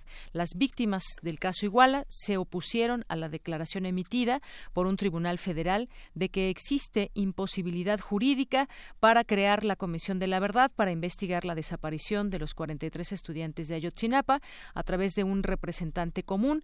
Los padres de los normalistas desaparecidos presentaron un recurso de inconformidad contra esta resolución que emitió el tercer tribunal unitario del decimonoveno circuito emitida en julio pasado por eh, pues emitida en julio pasado en los amparos de algunos de los implicados en los hechos del 26 y 27 de septiembre de 2014. Así que, pues presentan este recurso de inconformidad. Ya habíamos platicado, pues las razones por las cuales nos dicen las autoridades, la Comisión de la Verdad no se puede crear. Y bueno, ¿qué pasa después de que se anunció por parte del presidente electo que la reforma educativa se va para abajo, de lo que dijo el Bester Gordillo con el derrumbe de esta reforma y bueno, pues ya un desdibujado presidente Peña Nieto diciendo que hasta el último día de su mandato pues estará vigente esta reforma educativa. Bueno, pues PAN, el PAN y el PRD en San Lázaro están dispuestos a revisar la reforma educativa. Hubo algunas entrevistas que llevó a cabo el diario Milenio, entre ellos entrevistó al panista Juan Carlos Romero Hicks y al perredista Ángel Ávila, que dijeron estar a favor de modificar lo que sea necesario, pero sin que la CENTE, el sindicato, retome el control de la educación. Eh, estas son pues ya posturas que tienen algunos de los integrantes de estos partidos, el Partido Acción Nacional y el PRD. Eh, también lo que asegura este ex senador es que el PAN está abierto a mejorar y en su caso a modificar lo hecho actualmente. Y es que, bueno, no sé usted qué opine sobre la reforma educativa, pero pues ya con algunos años implementada, vemos que pues siguió siempre una protesta permanente por parte de los maestros y hubo al parecer oídos sordos eh, de esta todavía actual administración para eh, pues modificar algunas situaciones que se incluyen en esta reforma. Y aquí, por supuesto, también tuvimos y hemos tenido oportunidad de, de platicarlo con expertos como el maestro Ángel Díaz Barriga, como el doctor Manuel Gilantón, entre otros, que conocen verdaderamente de estos temas de educación. Y bueno, ellos mismos decían, tiene que haber modificaciones muy grandes y en algún momento pues vieron con buenos ojos que pues se tiene que echar para atrás porque tienen que incluirse todas las no solamente las opiniones sino tomar en cuenta pues a quienes son también parte de esta reforma a quienes afecta a quienes permea en los cambios de manera directa. Así que pues por lo pronto estos dos integrantes tanto de PAN y PRD dicen que están dispuestos a evaluar o hacer algunas modificaciones a la reforma a la reforma educativa. Y bien, pues vamos a continuar ahora con las breves internacionales con Ruth Salazar. Internacional RU. La administración de Donald Trump está lista para revertir las restricciones medioambientales del exmandatario estadounidense Barack Obama para restringir las emisiones de gases de efecto invernadero. En lo que va de 2018, al menos 186 personas perdieron la vida en Nigeria como consecuencia de un brote de cólera y más de 16.000 resultaron afectadas por esta enfermedad. El gobierno de la India consideró que las devastadoras inundaciones en Kerala son una calamidad de naturaleza severa, según las pautas nacionales de gestión de desastres. De acuerdo con el responsable de la Cruz Roja, Parir Nurgen, el balance de las víctimas ya supera la cifra de 400 muertos. Nos estamos ocupando de rescatar a los sobrevivientes. Kerala ha sufrido las peores inundaciones en muchos años y el número de personas que resultó afectada y se ha trasladado a campamentos es muy elevado porque el nivel del agua baja muy despacio y eso hace que otras personas lleguen a los campamentos buscando huir del agua. El presidente de Venezuela, Nicolás Maduro, instó al pueblo a participar este martes en la movilización convocada por las fuerzas revolucionarias para respaldar las medidas del plan de recuperación económica, que incluye la reconversión monetaria y el anclaje del salario al petro. Para que una vez que se vayan publicando estos precios, que van en la búsqueda del equilibrio entre el salario, el trabajo, el ingreso y los precios, un punto de equilibrio que no existe hoy, porque todos los precios los dolarizaron. Y ahora que yo vengo a defender el salario y lo pongo en medio petro, entonces ustedes dicen que ahora no pueden cumplir con el medio petro. Ahora salen a decirle a los trabajadores que se opongan al arranque del salario en medio petro, necesario, mínimo, básico que he dado de 1.800 bolívares. En tanto, la oposición venezolana convocó a una huelga general en Venezuela contra las medidas económicas antes mencionadas. La consigna es denunciar la hiperinflación y el hambre. Habla la diputada Delsa Solórzano. Nosotros rechazamos un plan como este que es irresponsable, que no está fundamentado en ninguna tesis que pretenda disminuir la inflación más alta del planeta que supera los dos puntos diarios y nosotros estamos proponiendo la exigencia de que este plan sea derogado y por supuesto todo ello pasa necesariamente por la necesidad de cambio de gobierno en nuestro país. En Brasil, el expresidente y candidato desde la prisión a las próximas elecciones de octubre, Luis Ignacio Lula da Silva, obtuvo el 37% de la intención de voto en la nueva encuesta de Ibope, 18 puntos arriba de su más cercano competidor. Con audios de Radio Francia, las breves internacionales con Ruth Salazar.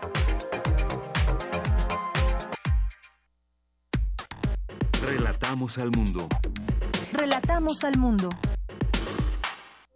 Queremos escuchar tu voz. Nuestro teléfono en cabina es 55 36 43 39. Bien, continuamos, dos de la tarde con 26 minutos. ¿Qué está pasando en Venezuela? Hay algunas fotografías que ya se hicieron virales, que tomó una agencia de noticias para ilustrar, para ilustrar cuánto cuesta o costaba hace unos días todavía en Venezuela comprar eh, cosas de la canasta básica como pollo, carne, eh, queso, eh, pasta, sopas, arroz, etcétera. Y bueno, pues lo que llama la atención de todo esto fue la agencia Reuters la que publicó estas fotografías. Pues se ven fajos y fajos de billetes para adquirir alguno de estos productos de primera necesidad. En medio también hay un paro nacional y la incertidumbre de la gente. La oposición venezolana realiza un paro en rechazo a las medidas económicas anunciadas por Nicolás Maduro. Lo escuchábamos hace unos momentos en el audio. Platiquemos del tema, qué está sucediendo allá en Venezuela con este cambio, que es un programa específico para tratar de, pues, eh, de aliviar esa tensión económica que hay. Ya está en la línea telefónica el doctor Rodrigo Páez Montealbán. Él es investigador del Centro de Investigaciones sobre América Latina y el Caribe, el CIALC. Doctor, bienvenido a este espacio. Muy buenas tardes. Eh, muy buenas tardes, Deyanira. Pues, ¿qué le parece esto que está sucediendo allá en Venezuela? ¿Cómo entenderlo? Le quitaron varios ceros ahí a, su moneda, cinco ceros a la, a la moneda. Eh, muchos productos costaban más de un millón de, bolívares. Y bueno, en su momento explicó Nicolás Maduro estas medidas económicas, cómo podían aliviar esta situación. Pero hay también la oposición que pues está realizando un paro, rechaza estas medidas económicas que anunció el presidente. ¿Qué está pasando allá y cómo verlo desde su punto de vista analítico? Bueno, este es muy complejo, muy compleja la pregunta. Yo me centraría en dos cosas, ¿no? en, en este plan económico que es indudablemente un plan de cirugía mayor para pasar del del eh, Bolívar fuerte al Bolívar soberano, ¿no? Es con ese ese Bolívar soberano que que está, por así decirlo, apoyado en el en una criptomoneda, en el petro, eh, y que por tanto está permitiendo, además de, de hacer un manejo de, de esa cantidad de, de, monedas, ¿no? Por los cinco ceros menos que tiene ahora, y eh, efectuar otra serie de medidas como eh, elevar el salario mínimo a 60 veces, ¿no? Eh, es decir, se devalúa eh, la moneda actual casi en ciento por ciento, se eleva el salario mínimo 60 veces y la paridad queda más o menos en 60 bolívares soberanos, es decir, de los nuevos, por dólar.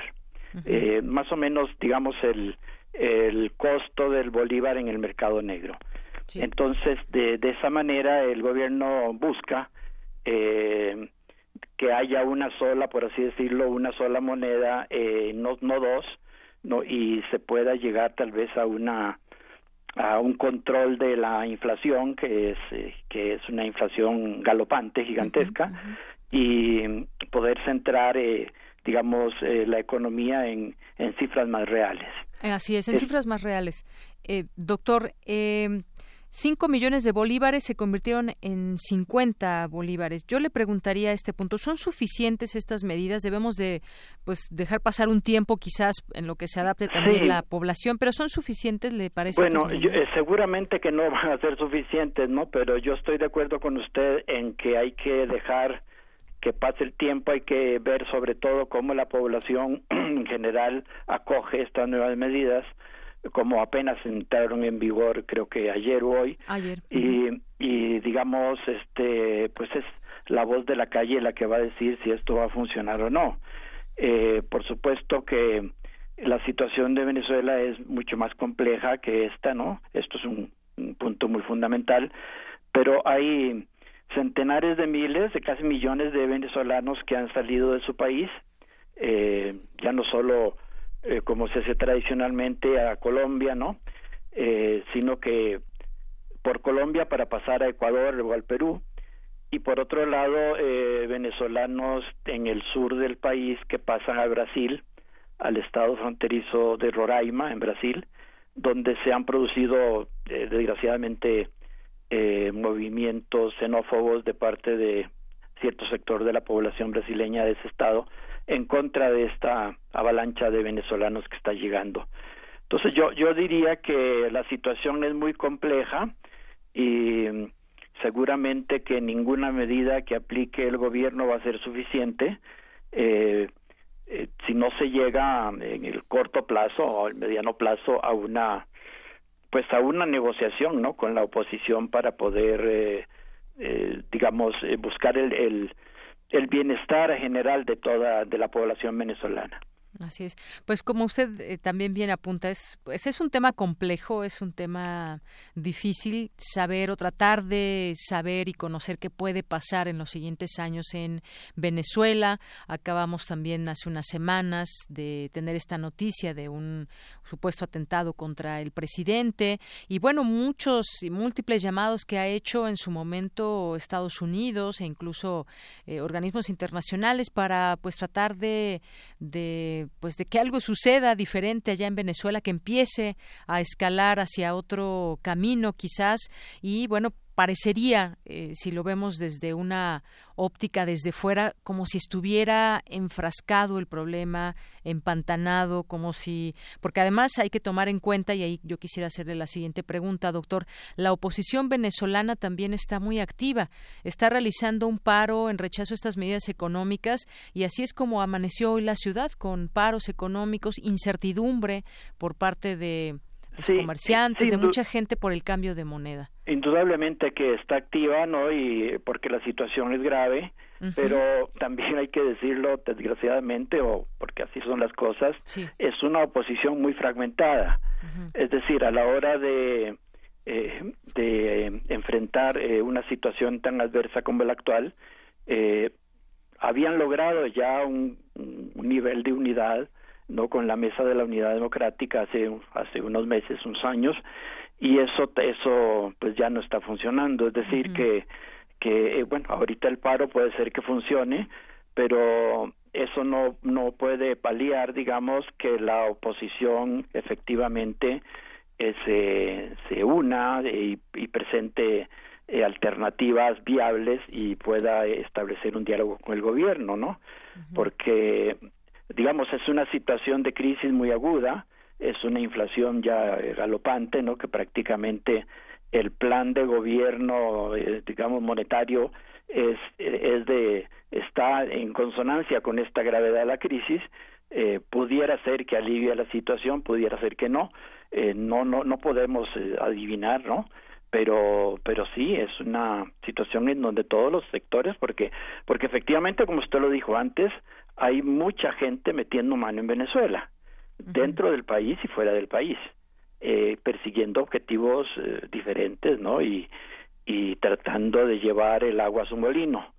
Entonces eso también la situación internacional la situación latinoamericana eh, la situación dentro de la OEA y dentro de otros organismos regionales de, de integración también son eh, eh, digamos actores a tener en cuenta y, y van a hacer que esta complejidad que, con la que nos enfrentamos es es posiblemente el país de América Latina que tiene una crisis más fuerte y pues veamos eh, por dónde puede encontrar alguna salida viable y pacífica. Claro, doctor, porque además eh, pues Venezuela sigue dividida. Por una parte vemos esta convocatoria, el paro parcial de actividades eh, que se propuso por parte de la oposición, pero por otra también se convocó una marcha en el oeste de Caracas en respaldo al presidente Nicolás Maduro. Vemos todavía estas eh, posturas en donde pues queda también claramente una división eh, entre entre la población de Venezuela. Sí, usted lo mencionó antes, ¿no? Con el asunto este del atentado,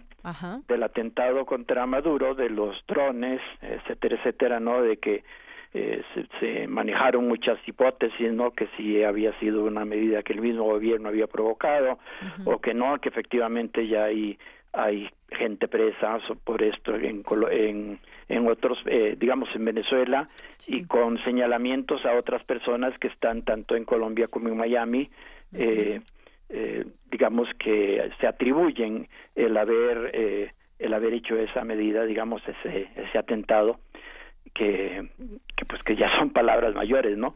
Entonces, eh, indudablemente que que es un país eh, dividido, es un país eh, eh, confrontado consigo mismo y confrontado con actores regionales y, y por tanto es una situación que hay que analizar casi con, con lupa casi analizar con lupa, doctor. Y también en este, en este sentido, usted mencionaba mucha gente también quiere salir de, de Venezuela y ha habido también ya dificultades para los venezolanos para migrar a otros países de América Latina. Principalmente, bueno, pues tienen ahí a, Colombia y si juzgamos por las fotografías y videos, pues son largas filas de venezolanos que quieren salir. Incluso, pues yo diría, en México también están llegando muchos venezolanos, quizás también, pues dependiendo el nivel económico que tengan, a dónde pueden, a dónde pueden irse, pero es un problema que también se está enfrentando por parte de otras naciones eh, vecinas o de la región eh, y que bueno pues ahí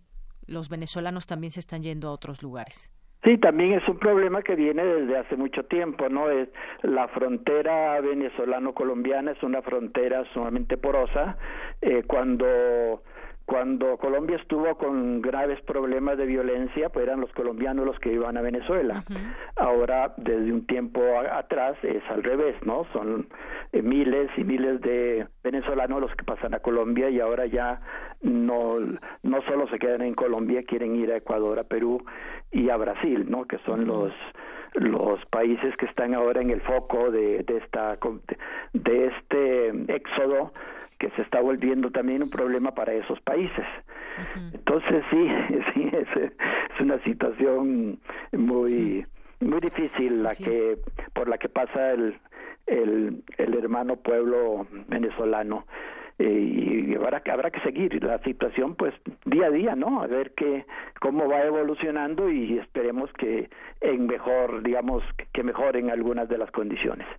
Así es. Bueno, pues lo iremos viendo y el tiempo va dando pauta. Eh, eh, pasamos de un momento, doctor, usted recordará también muy bien, donde todas estas manifestaciones eran todos los días y ahí se habían recrudecido y bueno, pues ahora eh, pues el tono de esas manifestaciones bajó y ahora pasan a otra pues a otra situación también difícil, pero al final de cuentas ya no tan enfrentada como como veíamos, ya de una manera mucho más directa. Claro, eso, esas, eh, digamos, hubo dos, eh, creo que en el 2014, 2016, 17, dos momentos de las famosas guarimbas, que eran este manifestaciones de protesta, algunas muy violentas también, ¿no? Que el gobierno por supuesto reprimía también de una manera fuerte y pero eso fracasó eso digamos ya lleva un buen tiempo que no no se han reproducido.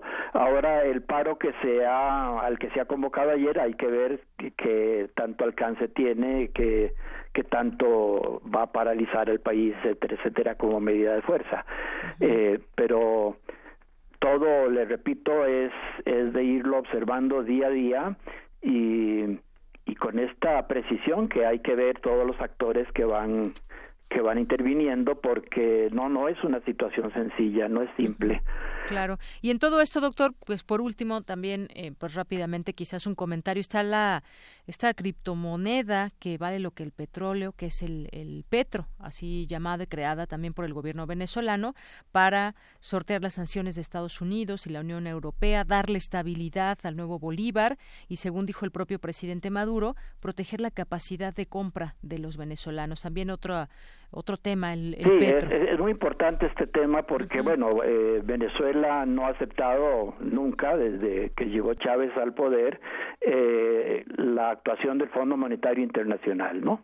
Ellos nunca han aceptado ese, ese patrocinio, por así decirlo, y ahora en este momento el petro este esta criptomoneda es una moneda que se digamos como de respaldo a todo el proyecto a todo el plan económico puesto que es una moneda respaldada no solo por el petróleo sino por muchas de las riquezas minerales de la franja del Orinoco entonces, eh, yo no sé exactamente cómo va a funcionar eso, esto, es nuevo, sería el primer país en América Latina que hace un plan económico eh, fundado, digamos, o respaldado en, en una criptomoneda, eh, pues con las riquezas inmensas que sí tiene que sí tiene Venezuela.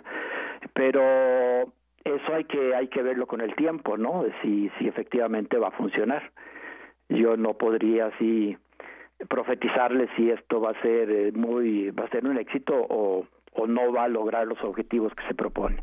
Muy bien, bueno, pues sí, ya estaremos viendo qué, qué es lo que sucede, porque en algún momento también pues vendrán elecciones y vendrá todo este, este asunto de organizar esa democracia allá en, en Venezuela, tal y como está, o con cambios, o pues bueno, en algún momento tendrá que haber cambios y quizás pues esto bueno, elecciones hubo hace poco. Sí, elecciones hubo hace poco, pero pues quedaron las cosas igual, doctor. Vendrán nuevas elecciones y pues ya, veremos. Ya si hay otro cambio, digamos, un, eh, como fruto de una negociación política que pudiera venir más adelante de, de los mismos venezolanos o con la ayuda de algunos países de unos países eh, latinoamericanos que puedan mediar, eso no, todavía no se conoce, ¿verdad? Muy bien. Ya, lo veremos. Ya lo veremos en su momento cuando vengan otras elecciones. Pues muchas gracias, doctor, por lo pronto. Gracias por su comentario, su análisis y bueno, pues aquí nos deja nos deja con un poco más de, de claridad sobre la incertidumbre de Venezuela. Gracias, Deyanira, y gracias a, a Radio UNAM. Gracias, hasta luego, doctor. Hasta luego doctor Rodrigo Páez Montealbán, investigador del Centro de Investigaciones sobre América Latina y el Caribe. Y bueno, vamos a escuchar esta canción, San Juan todo lo tiene, interpreta María Teresa Acosta, composición original de Eduardo Serrano.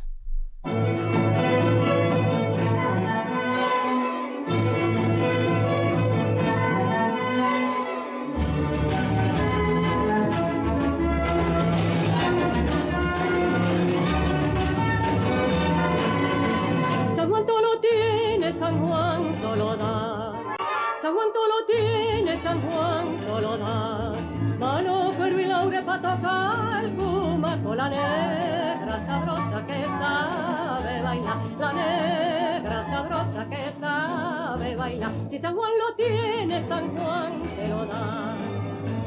El negro para mayero que le gusta conversar, que la tambora es para el negro porque la sabe tocar, que el tumbo y el tongoneo de la negrita al bailar son cosas que tiene el negro porque San Juan se la da, son cosas que tiene el negro porque San Juan se la da.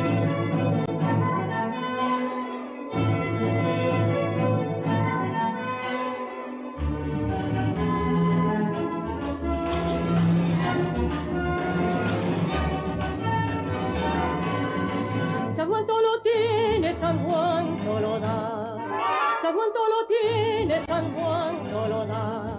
Cantos y pulías de una tierra hermosa pa' un pueblo que canta cuando va a llorar, pa' un pueblo que canta cuando va a llorar. Si San Juan lo tiene, San Juan te lo da el negro paramayero que murmura por ahí, que de un cumaco chucuto nació la mata de aquí, que de melcocha la negra de caramelo y aquí, porque el santo así lo quiso para los que nacen aquí, porque el santo así lo quiso para los que nacen aquí, que de un cumaco chucuto nació la mata de aquí, que de melcocha la negra de caramelo y aquí, porque el santo así lo quiso para los que nacen aquí, porque el santo así lo quiso para los que nacen aquí.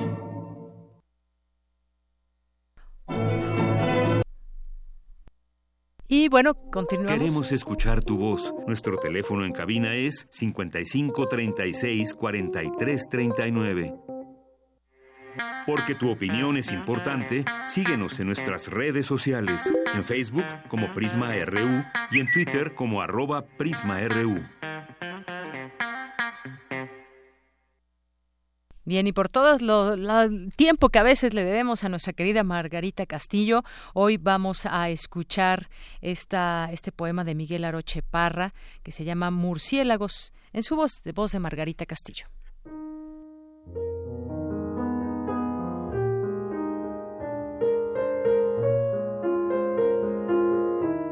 Después de muchos años, tantos que no sé realmente cuántos han pasado, ayer tarde pude ver recortándose en el crepúsculo rojo plomizo las inquietas siluetas de los murciélagos, papeles temblorosos, motitas negras salpicando el cielo, dispersándose en bandadas hacia los mil y un rumbos de sus comederos.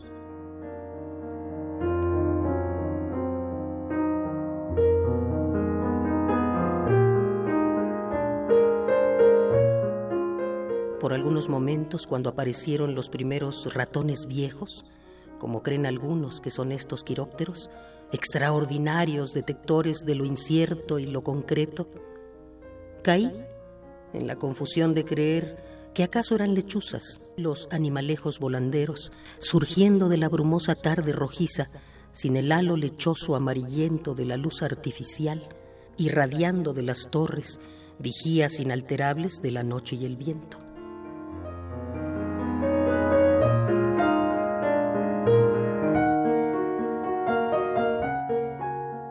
Recordé al punto que las lechuzas son más grandes que el murciélago común, más raudas que estos, que vuelan no detectando sino viendo, que lo hacen en bandadas y graznan, mejor aún, chillan, chiflan de modo estridente y agudo, contrastando con el canto del búho ronco y lúgubre, quizá porque, como dice la gente, anuncia la muerte de algún indio en un oscuro rincón del continente.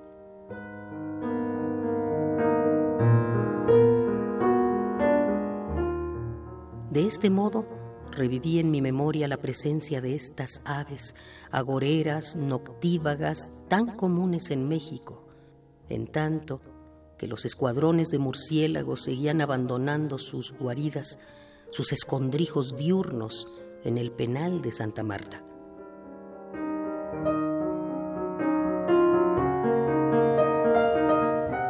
Ayer, por primera vez en muchos años, tantos que casi he perdido la cuenta, me sentí poeta, integrado a la cósmica grandeza que en mi torno podía aspirar, mirar, tocar. ¿Acaso tenía que ver con la noticia de que estaba ya listo el expediente para mi libertad?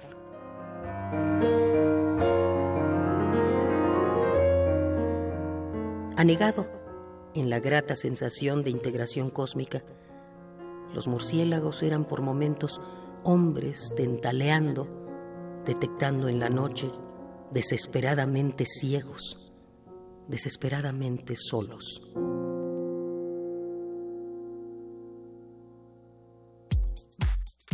Tu opinión es muy importante. Escríbenos al correo electrónico prisma.radiounam@gmail.com. Bien, continuamos, dos con 49 minutos. Y bueno, aquí también siempre damos seguimiento a lo que ha pasado con los damnificados de los pasados sismos del año pasado en distintos estados y aquí en la Ciudad de México específicamente el del 19 de septiembre y pues hoy nos encontramos con una nota, la publica el diario Milenio, dice que Claudia Sheinbaum anuncia probable aumento en apoyos tras el 19 de septiembre. La jefa de gobierno electa anunció la probabilidad de aumentar el apoyo de rentas a damnificados por este sismo, el cual es de tres mil pesos. Hizo un recorrido en el pueblo de San Luis Tlaxitemalco en la delegación Xochimilco y dijo que este aumento será de acuerdo al número de damnificados y ya se informará de cuánto será este, este aumento también. La exdelegada de Tlalpan dijo que a casi un año del sismo no hay una valoración y cuantificación de daños y mucho menos un programa integral de reconstrucción y que ha habido mucho abandono en Xochimilco, en Iztapalapa, en Coyoacán. Bueno, ahí están afortunadamente también organizados muchos de estos damnificados que forman parte pues ya de reuniones que tienen en periódicas, que aquí vamos dando voz a los voceros que nos tienen algo que decir cuando se están incumpliendo, por ejemplo, los acuerdos. Y ahí seguimos pendientes porque faltan unos meses apenas para que entre en, en funciones la nueva administración y pues ahí estarán seguramente eh, los damnificados presentes y esperando que les, los reciban. Ya aquí tuvimos la oportunidad de platicar en su momento con César Cravioto, que va a ser como pues esta parte, este enlace con los damnificados para eh, pues ver todo este tema de cómo se va a hacer llegar el apoyo. Parecería pues que está detenido a, la fecha. Seguimos viendo gente que vive en la calle, eh, que no sé si les llegó este eh, mm, apoyo para una renta o no, pero ahí están todavía muchas personas viviendo en, en la calle después de que perdieron su, su casa. Eh, afortunadamente no una mayoría, pero pues mientras todavía estén en la calle es que todavía no se soluciona el problema. Y bueno, pues continuamos. Porque tu opinión es importante, síguenos en nuestras redes sociales, en Facebook como Prisma RU y en Twitter como arroba PrismaRU. Y bueno, es martes de literatura con Alejandro Toledo, ensayista y miembro del Sistema Nacional de Creadores de Arte. ¿Cómo estás, Alejandro? Muy buenas tardes. ¿Qué tal, Deyanira? ¿Cómo estás? Muy bien. ¿Y tú qué tal? Pues aquí visitando el consultorio de la doctora de Ilustración, ah. doctora en Filosofía. Era una columna que tenía Carlos Monsiváis en el suplemento de la cultura en México, de la revista Siempre, en los años 70 y, y, 80.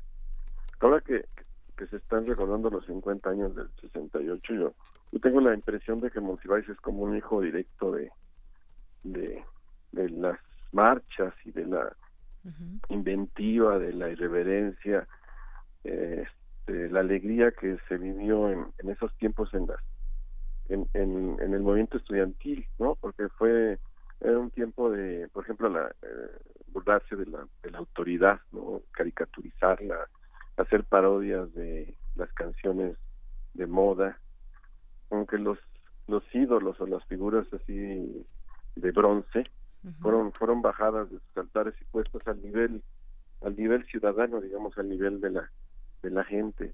Y eso es algo que hizo Monsiváis en, su obra con con ese humor tan peculiar suyo un humor culterano o cultoso.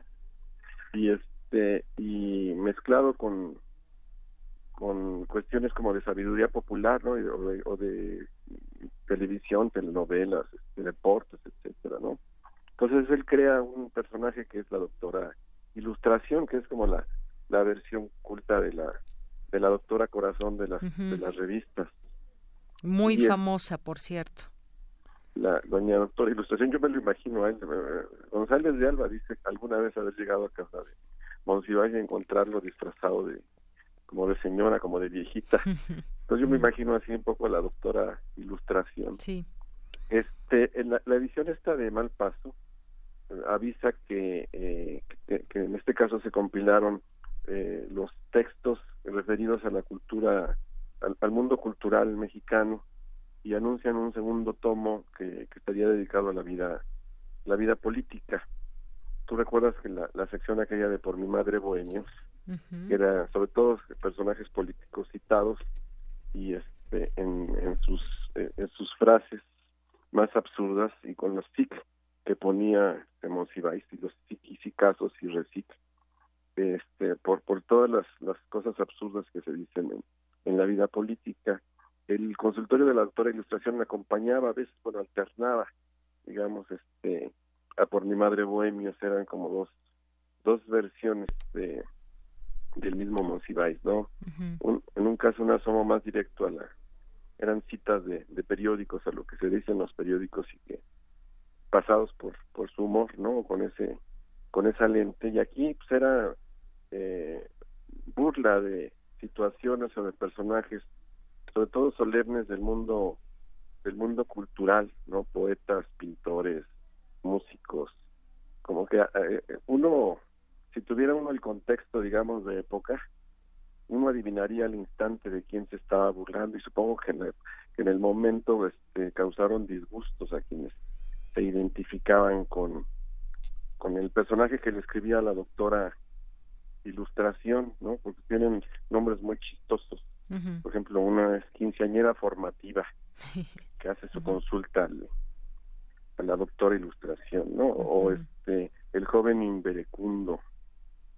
Y en algún caso yo pude adivinar que hablaba de, por ejemplo, hay un, uno que se llama, un poeta que se llama Mara Gorero, munido de que coincide en sus iniciales con Marco Antonio Montes de Oca, que es un poeta de, época, por un lado, por otro lado un gran poeta, pero que tenía fama de, de tener muchos empleos este, como aviador. Incluso le decían Marco Antonio Montes Becas. Y este y, y Monsiváis lo convierte en mar agorero munido de óbolos y lo hace cantar una especie de oda a la beca donde dice, con, e, con becas yo me reproduzco, me extiendo, soy infinito y múltiple, ¿no? Pero ahí también reconocía un Virgilio, que es claramente eh, Homero Aridgis, por ejemplo, ¿no? Sí. Y también lo, convierte en Virgilio Bequis, un poco con la, acusándolo del mismo mal que, que acusa a, a Montes de Oca, ¿no? Entonces está también una mala leche, como muy reconocida. Sí por parte de, de Monsiváis, ¿no? Entre el humor, el, el sarcasmo y el, el, esta burla de las instituciones solemnes o, burla en general de lo de lo que percibía él como solemne que en esa época pues era era escandaloso pero también era refrescante no tiene unos por ejemplo unos horóscopos unos horóscopos cultos donde dice cosas muy chistosas es el humor es muy difícil. O sea, hacer reír de una manera inteligente es lo más difícil que, pueda uno intentar. Se, logra pocas veces. Simón Sibáez era un hombre de un gran ingenio y, hay frases que son así como para enmarcarlas. ¿no? Por ejemplo, le recomienda, le, avisa a Aries en un horóscopo, dice, sorpresa familiar, tu primo no ha leído a Proust. ¿no? O dice la gente es buena pero no por eso hay que devolverle sus libros mm. le dice a, Géminis. O, le dice a Sagitario dice finge que a los clásicos aunque acudas a ellos por vez primera entonces tiene su temperamento tiene su su sabiduría la la, la doctora ilustración. Y este y pues, te digo que para mí extiende un poco esa esos valores de humor y de irreverencia que tuvieron los que fue como el, una de las credenciales credenciales de los jóvenes en los años 70. Eso se convierte en obra gracias a, a Monsiváis. Monsiváis publica Días de Guardar. El primer libro me parece uno de sus primeros libros. No sé si la... Creo que primero publica la autobiografía precoz, pero Días de Guardar en, a finales de 70. Todavía lo publica cuando estaba, cuando se acababa de ir, este, estaba por irse Díaz Ordaz. Y nos ofrece como una revisión de la de la historia patria con esta eh, combinación de, de, humor y de inteligencia, ¿no? Paz lo acusa de ser un hombre más que de ideas de ocurrencias, pero yo creo que ocurrencias como estas de Monsiváis pues, no se dan mucho tampoco. Son un valor que debe uno considerar, ¿no? Es, raro encontrar a alguien con, con esa agilidad mental y además con esa riqueza de vocabulario con la que puede este, burlarse de todo y, y, este y también de, de sí mismo, ¿no? Eso es algo que yo creo que debe tener siempre el humor, el, el, saber, este, porque el humor de los solemnes este, tiende a ser este, aburrido, ¿no? No, no, no, no, no brilla. Y el de Monsiváis iba hacia todos lados. Así es. Bueno, Alejandro, pues muchas gracias por traernos, eh, pues a recordar esta eh, columna y me hiciste también recordar de pronto uno guarda entre revistas y entre papeles y demás. Y me encontré muchas revistas de proceso justamente en por mi madre Bohemios y muchas cosas que, que vuelves a recordar y vuelves a evocar a través de a través de Carlos Monsiváis. Pero Esta pues, edición anuncia que, que viene un segundo tomo dedicado a la política. Ah, bueno. Y el prólogo es de Rafael Barajas el Fisgón, que hace algunos dibujos ahí, este, retratos de, de Monsiváis en circunstancias distintas según el personaje que haya sido consultado este, por la doctora Ilustración. Muy bien. Bueno, pues gracias por, por comentarnos esto, este libro que rescata esa selección de textos de Carlos Monsiváis. Y Rafael Baraja, ya que lo mencionas, bueno, estará con nosotros el próximo viernes. Si todo sale bien, tendremos oportunidad de platicar con él. Pues muchas gracias, Alejandro. Que estés bien. Igualmente, hasta luego, hasta luego Alejandro Toledo, ensayista y miembro del Sistema Nacional de Creadores de Arte. Son las tres, nos tenemos que ir, gracias a todo el equipo, nos escuchamos mañana, buenas tardes y buen provecho.